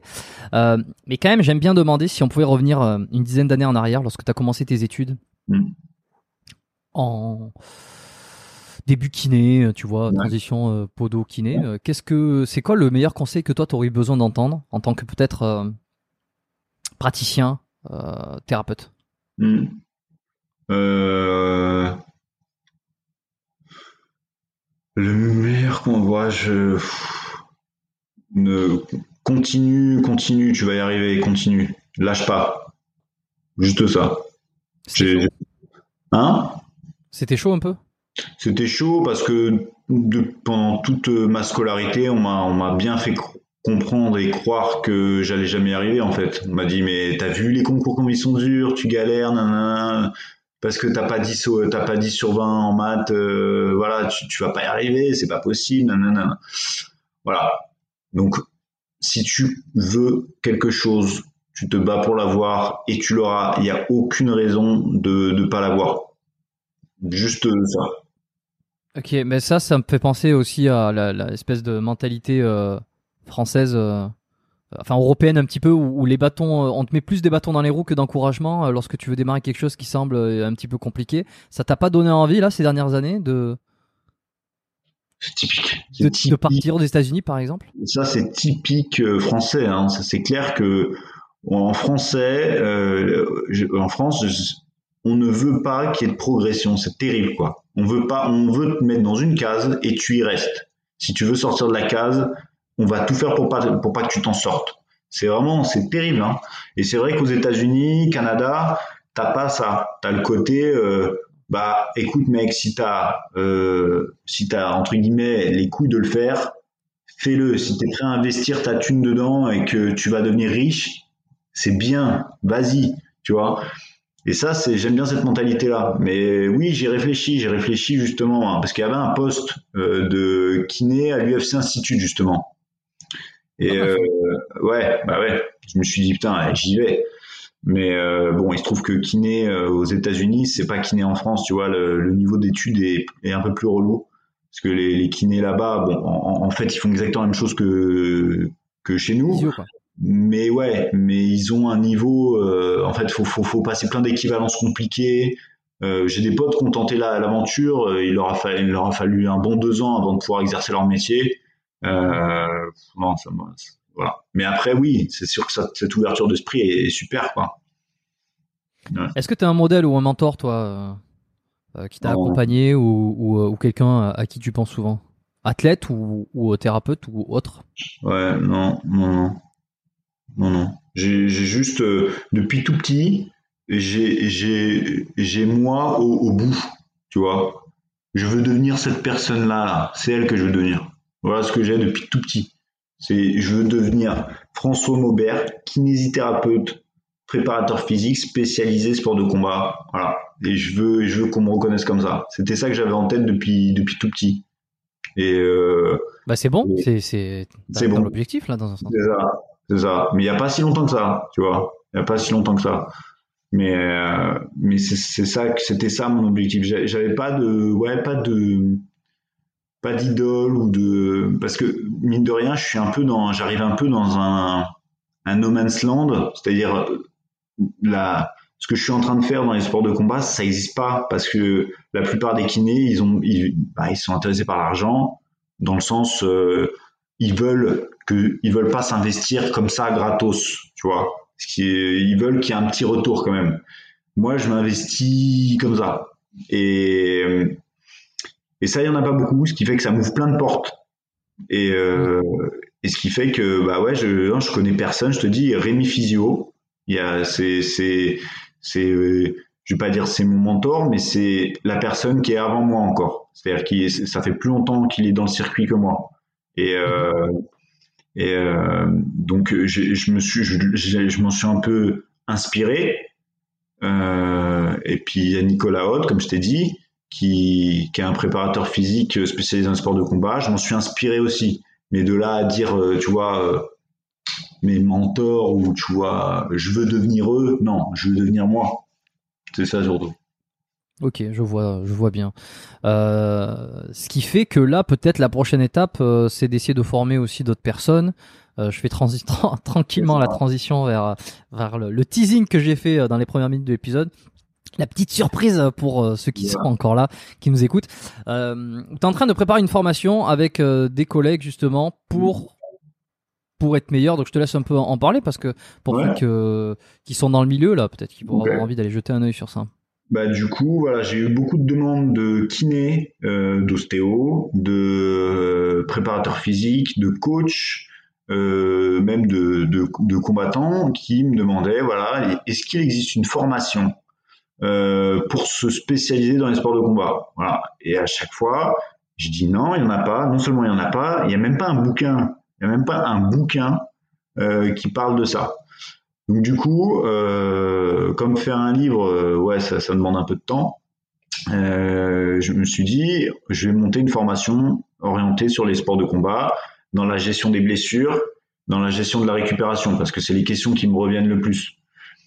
Pour m'accompagner, je me suis aidé donc de, de, de- des personnes que je t'ai citées, donc Rémi Physio, Rémi Lancou et, euh, et Nicolas Hoth, donc qui sont vraiment les à Paris en tout cas, mais aussi en France, les euh, les, mieux placés pour euh, pour la gestion des voilà de- des blessures, de la récupération. C'est vraiment quelque chose qui qui pratique, c'est-à-dire que c'est des personnes qui qui ont euh, le côté scientifique parce que c'est des kinés, c'est des préparateurs physiques, mais ils ont aussi le côté pratique. C'est des personnes qui suivent les combattants sur les sur le terrain, qui euh, prennent en charge des combattants. Et, euh, et le but de cette formation, c'est ça, c'est de faire deux modules, un module théorique pur sur un week-end et un module euh, pratique pur euh, sur un autre week-end. Voilà, une formation très courte, très pratique. Euh, alors, on va commencer à Paris, mais de toute façon, on va, on va mettre en place ça en e-learning. C'est-à-dire que le premier module sera Ah en oui. e-learning, comme ça, tout le monde pourra y accéder. Et le deuxième module en présentiel, et on verra, euh, on n'y est pas encore. Mais, euh, mais voilà, voilà, ça c'est c'est c'est ce qu'on va monter. Euh, le but c'est ça, c'est que le, le kiné qui est, euh, bah tiens, je suis kiné euh, de l'équipe de France de judo, euh, mon combattant tient ses fessies, euh, comment faire pour l'orienter au mieux vers une récupération spécifique à ce sport, voilà par exemple. Ou euh, voilà, je suis coach, euh, j'ai une salle de sport, je suis coach de boxe. Euh, comment savoir si mon combattant euh, il a besoin de soins aux urgences ou est-ce que juste aller voir son médecin traitant ça suffit ou est-ce que moi je peux faire quelque chose? Euh, comment améliorer la récupération de mes de mes élèves? Euh, voilà c'est pour répondre à toutes ces questions là tu vois Est-ce Voilà. qu'il y aura un- parce que euh, là ça sera euh, tout à l'heure tu m'as dit que ça sera probablement prêt pour fin 2021. On enregistre cet épisode cet épisode sortira euh, dernier trimestre euh, ouais, à peu près dernier trimestre euh, 2021. Donc ça sera pour cette période-là. Euh, ce que je propose, parce que t'as pas de lien, la formation elle est pas terminée, enfin le- l'enregistrement il est pas encore euh, fait quoi que ce soit, donc euh, je pourrais pas laisser de lien dans la description, dans les notes. Euh, Peut-être que quand ça sortira, je pourrais mettre, euh, je pourrais mettre un lien pour directement rediriger ceux qui écouteront l'épisode euh, plus tard. Euh, mais sinon, contacter, euh, comment ils, comment on peut retrouver ce truc-là Euh, Ils te contactent directement Ils vont sur ton Instagram? Sur mon Insta, tu, tu laisses mon Insta, tu peux mettre l'Insta de, de Rémi euh, Physio ou de Nicolas Haute, mais mon Insta, je vais, je vais forcément en parler directement. Hein. C'est ils seront les premiers informés, c'est là, que ça- c'est là que je vais mettre la, la première. euh, dès que ça va débarquer, c'est là que je vais mettre l'info. Hein. Ok, euh, bah, parfait. Bah, de toute façon, je, je, laisserai ton Instagram dans les dans les liens. Et puis euh, comme ça, euh, vous pourrez aller tous regarder si la formation elle est sortie et puis si ça vous intéresse. Et puis euh, par la même occasion, euh, envoyez un petit message à François. remercie-le d'être passé sur le podcast. ça c'est un truc que je dis, c'est, je l'ai jamais dit, je crois. Et, euh, et, je vais essayer d'y penser. Je reçois euh, de plus en plus de messages, des gens qui partagent des épisodes, donc ça c'est vraiment super. Euh, j'aime ça, c'est comme ça que le, le podcast se fait euh, connaître. J'ai discuté avec quelqu'un qui notamment avait avait connu le podcast grâce à un des partages de quelqu'un qui avait pas. Enfin voilà, ouais. c'est comme ça que ça fonctionne le, le bouche oreille numérique. J'adore vos retours, vous m'en faites de plus en plus. Euh, j'essaye de, je réponds à tout le monde. J'essaie, même si c'est court, j'essaie de répondre à tout le monde parce que euh, je ne supporte pas ne pas avoir de, de réponse euh, quand j'écris à quelqu'un. Euh, enfin c'est pas que je supporte pas mais c'est qu'on aime tous avoir une réponse donc j'essaie de répondre à tout le monde. Et, euh, profitez-en profitez aussi pour écrire à tous les invités qui passent à chaque fois. Si vous avez trouvé ça super envoyez-leur un message. Merci pour le partage merci pour le, partage d'infos des connaissances. Euh, ça, fait plaisir à toujours mes invités. Par contre je peux pas garantir qu'ils vont tous vous répondre surtout les, plus euh, les plus populaires ça je sais pas. Euh, un dernier truc est-ce que tu as un bouquin à me recommander? Sur quel domaine? Ça peut être tout domaine confondu. Je suis toujours à la recherche de bonnes lectures, de tips. Okay. Euh, le, bouquin, le, bouquin, actuel euh, qui est en prépa physique qui peut vraiment être intéressant, bah, c'est l'encyclopédie euh, de Fort Trainer. L'encyclopédie de la préparation physique, c'est un gros bottin, mais c'est un condensé des dernières innovations en termes de préparation physique, que ce soit niveau nutritionnel, niveau récupération, euh, voilà, si tu vois, il y a un kiné qui me dit euh, j'aimerais faire une formation prépa physique, je fais quoi? J'ai pas d'argent, je sais pas trop comment gérer. Tu prends ce bouquin, tu le lis, t'as un bagage, t'as un bon bagage. Voilà. Ok. Ouais, on m'avait on m'en avait déjà parlé. Ouais, là c'est vraiment le dernier né, euh, il, est, il est vraiment très très bien. Ouais, vraiment je, je conseille. Ça marche. Euh, un, un, un, roman ou un autre truc peut-être qui t'a marqué là ces, ces derniers temps euh, Roman, alors euh, j'ai pas lu de roman depuis la sixième. Et je crois que ouais non, je lis pas de roman. C'est le roman. Ok, non c'est euh, comment euh, comment faire un squat euh, voilà le roman. Si, si c'est l'histoire de quelqu'un qui apprend à faire du squat et que c'est une fiction on pourrait appeler ça bon c'est parfait c'est voilà. c'est bon ça, ça me va très bien. Merci François est-ce que tu as une dernière chose à rajouter? Un message que tu veux faire passer avant qu'on termine? Pap, pap, pap, pap, non à part voilà continuer à se former en permanence euh, ne pas rester sur ses acquis. Ça, c'est quelque chose qui est important chez, tout le monde, que ce soit euh, les kinés, les ostéos ou autres.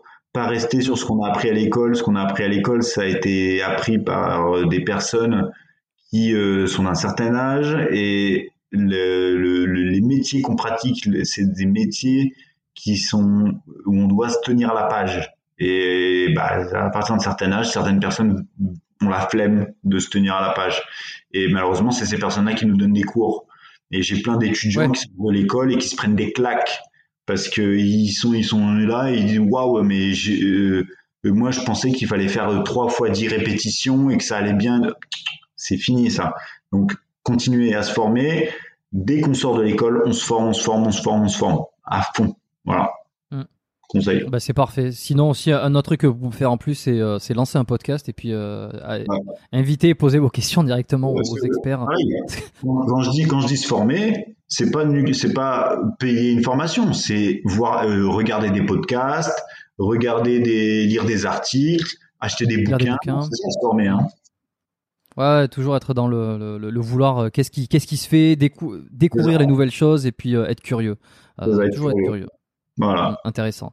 Bon, eh ben parfait. Euh, quitte pas la fenêtre tout de suite, François. Euh, je vais faire le, le petit message euh, de fin aux auditeurs.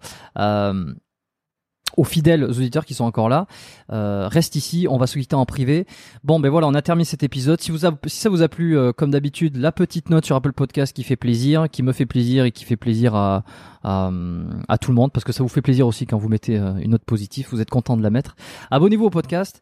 Euh, voilà, écrivez à mes invités, faites-moi vos retours. Vous avez les liens tout en bas si vous voulez me contacter pour me faire également des recommandations. On me fait de plus en plus de recommandations d'invités. Je peux pas apprendre tout le monde parce que ça, la liste commence à, à grossir en termes de programmation et je peux pas enregistrer des épisodes avec tout le monde. Je suis obligé un petit peu aussi de, de choisir.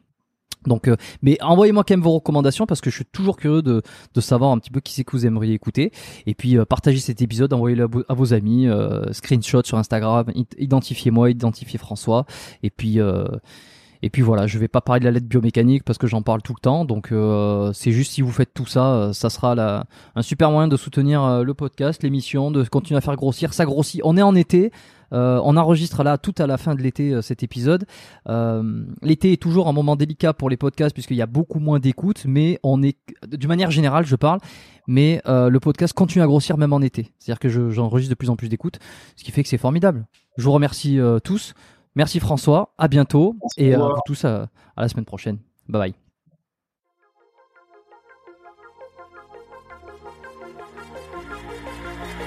Merci d'avoir écouté cet épisode du podcast Biomécanique jusqu'au bout. Vous pouvez l'envoyer à deux de vos amis ou le partager sur vos réseaux sociaux. Merci également de lui mettre une note de 5 étoiles avec un petit commentaire sympa. C'est ce qui me permet de mieux ressortir dans les classements.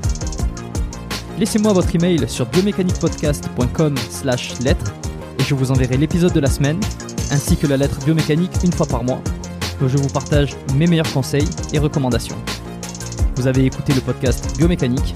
Je suis Jérôme Cazerolle et je vous dis à très bientôt.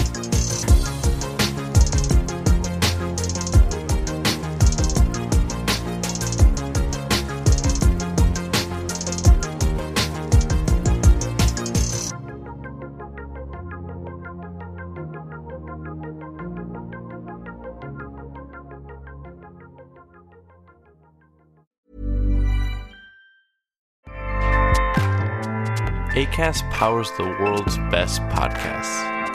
Here's a show that we recommend. Hi, I'm Jesse Cruikshank. Jesse Cruikshank. I host the number one comedy podcast called Phone a Friend. Girl, let's phone a friend. Not only do I break down the biggest stories in pop culture with guests like Dan Levy and members of InSync, I do it with my own personal boy band singing jingles throughout because it's my show. It's your show, girl. New episodes of Phone a Friend Yeah. drop Thursdays wherever you get your podcasts. So work it, girl. Yeah, work it. Okay, that's enough. ACAST helps creators launch, grow, and monetize their podcasts everywhere. ACAST.com.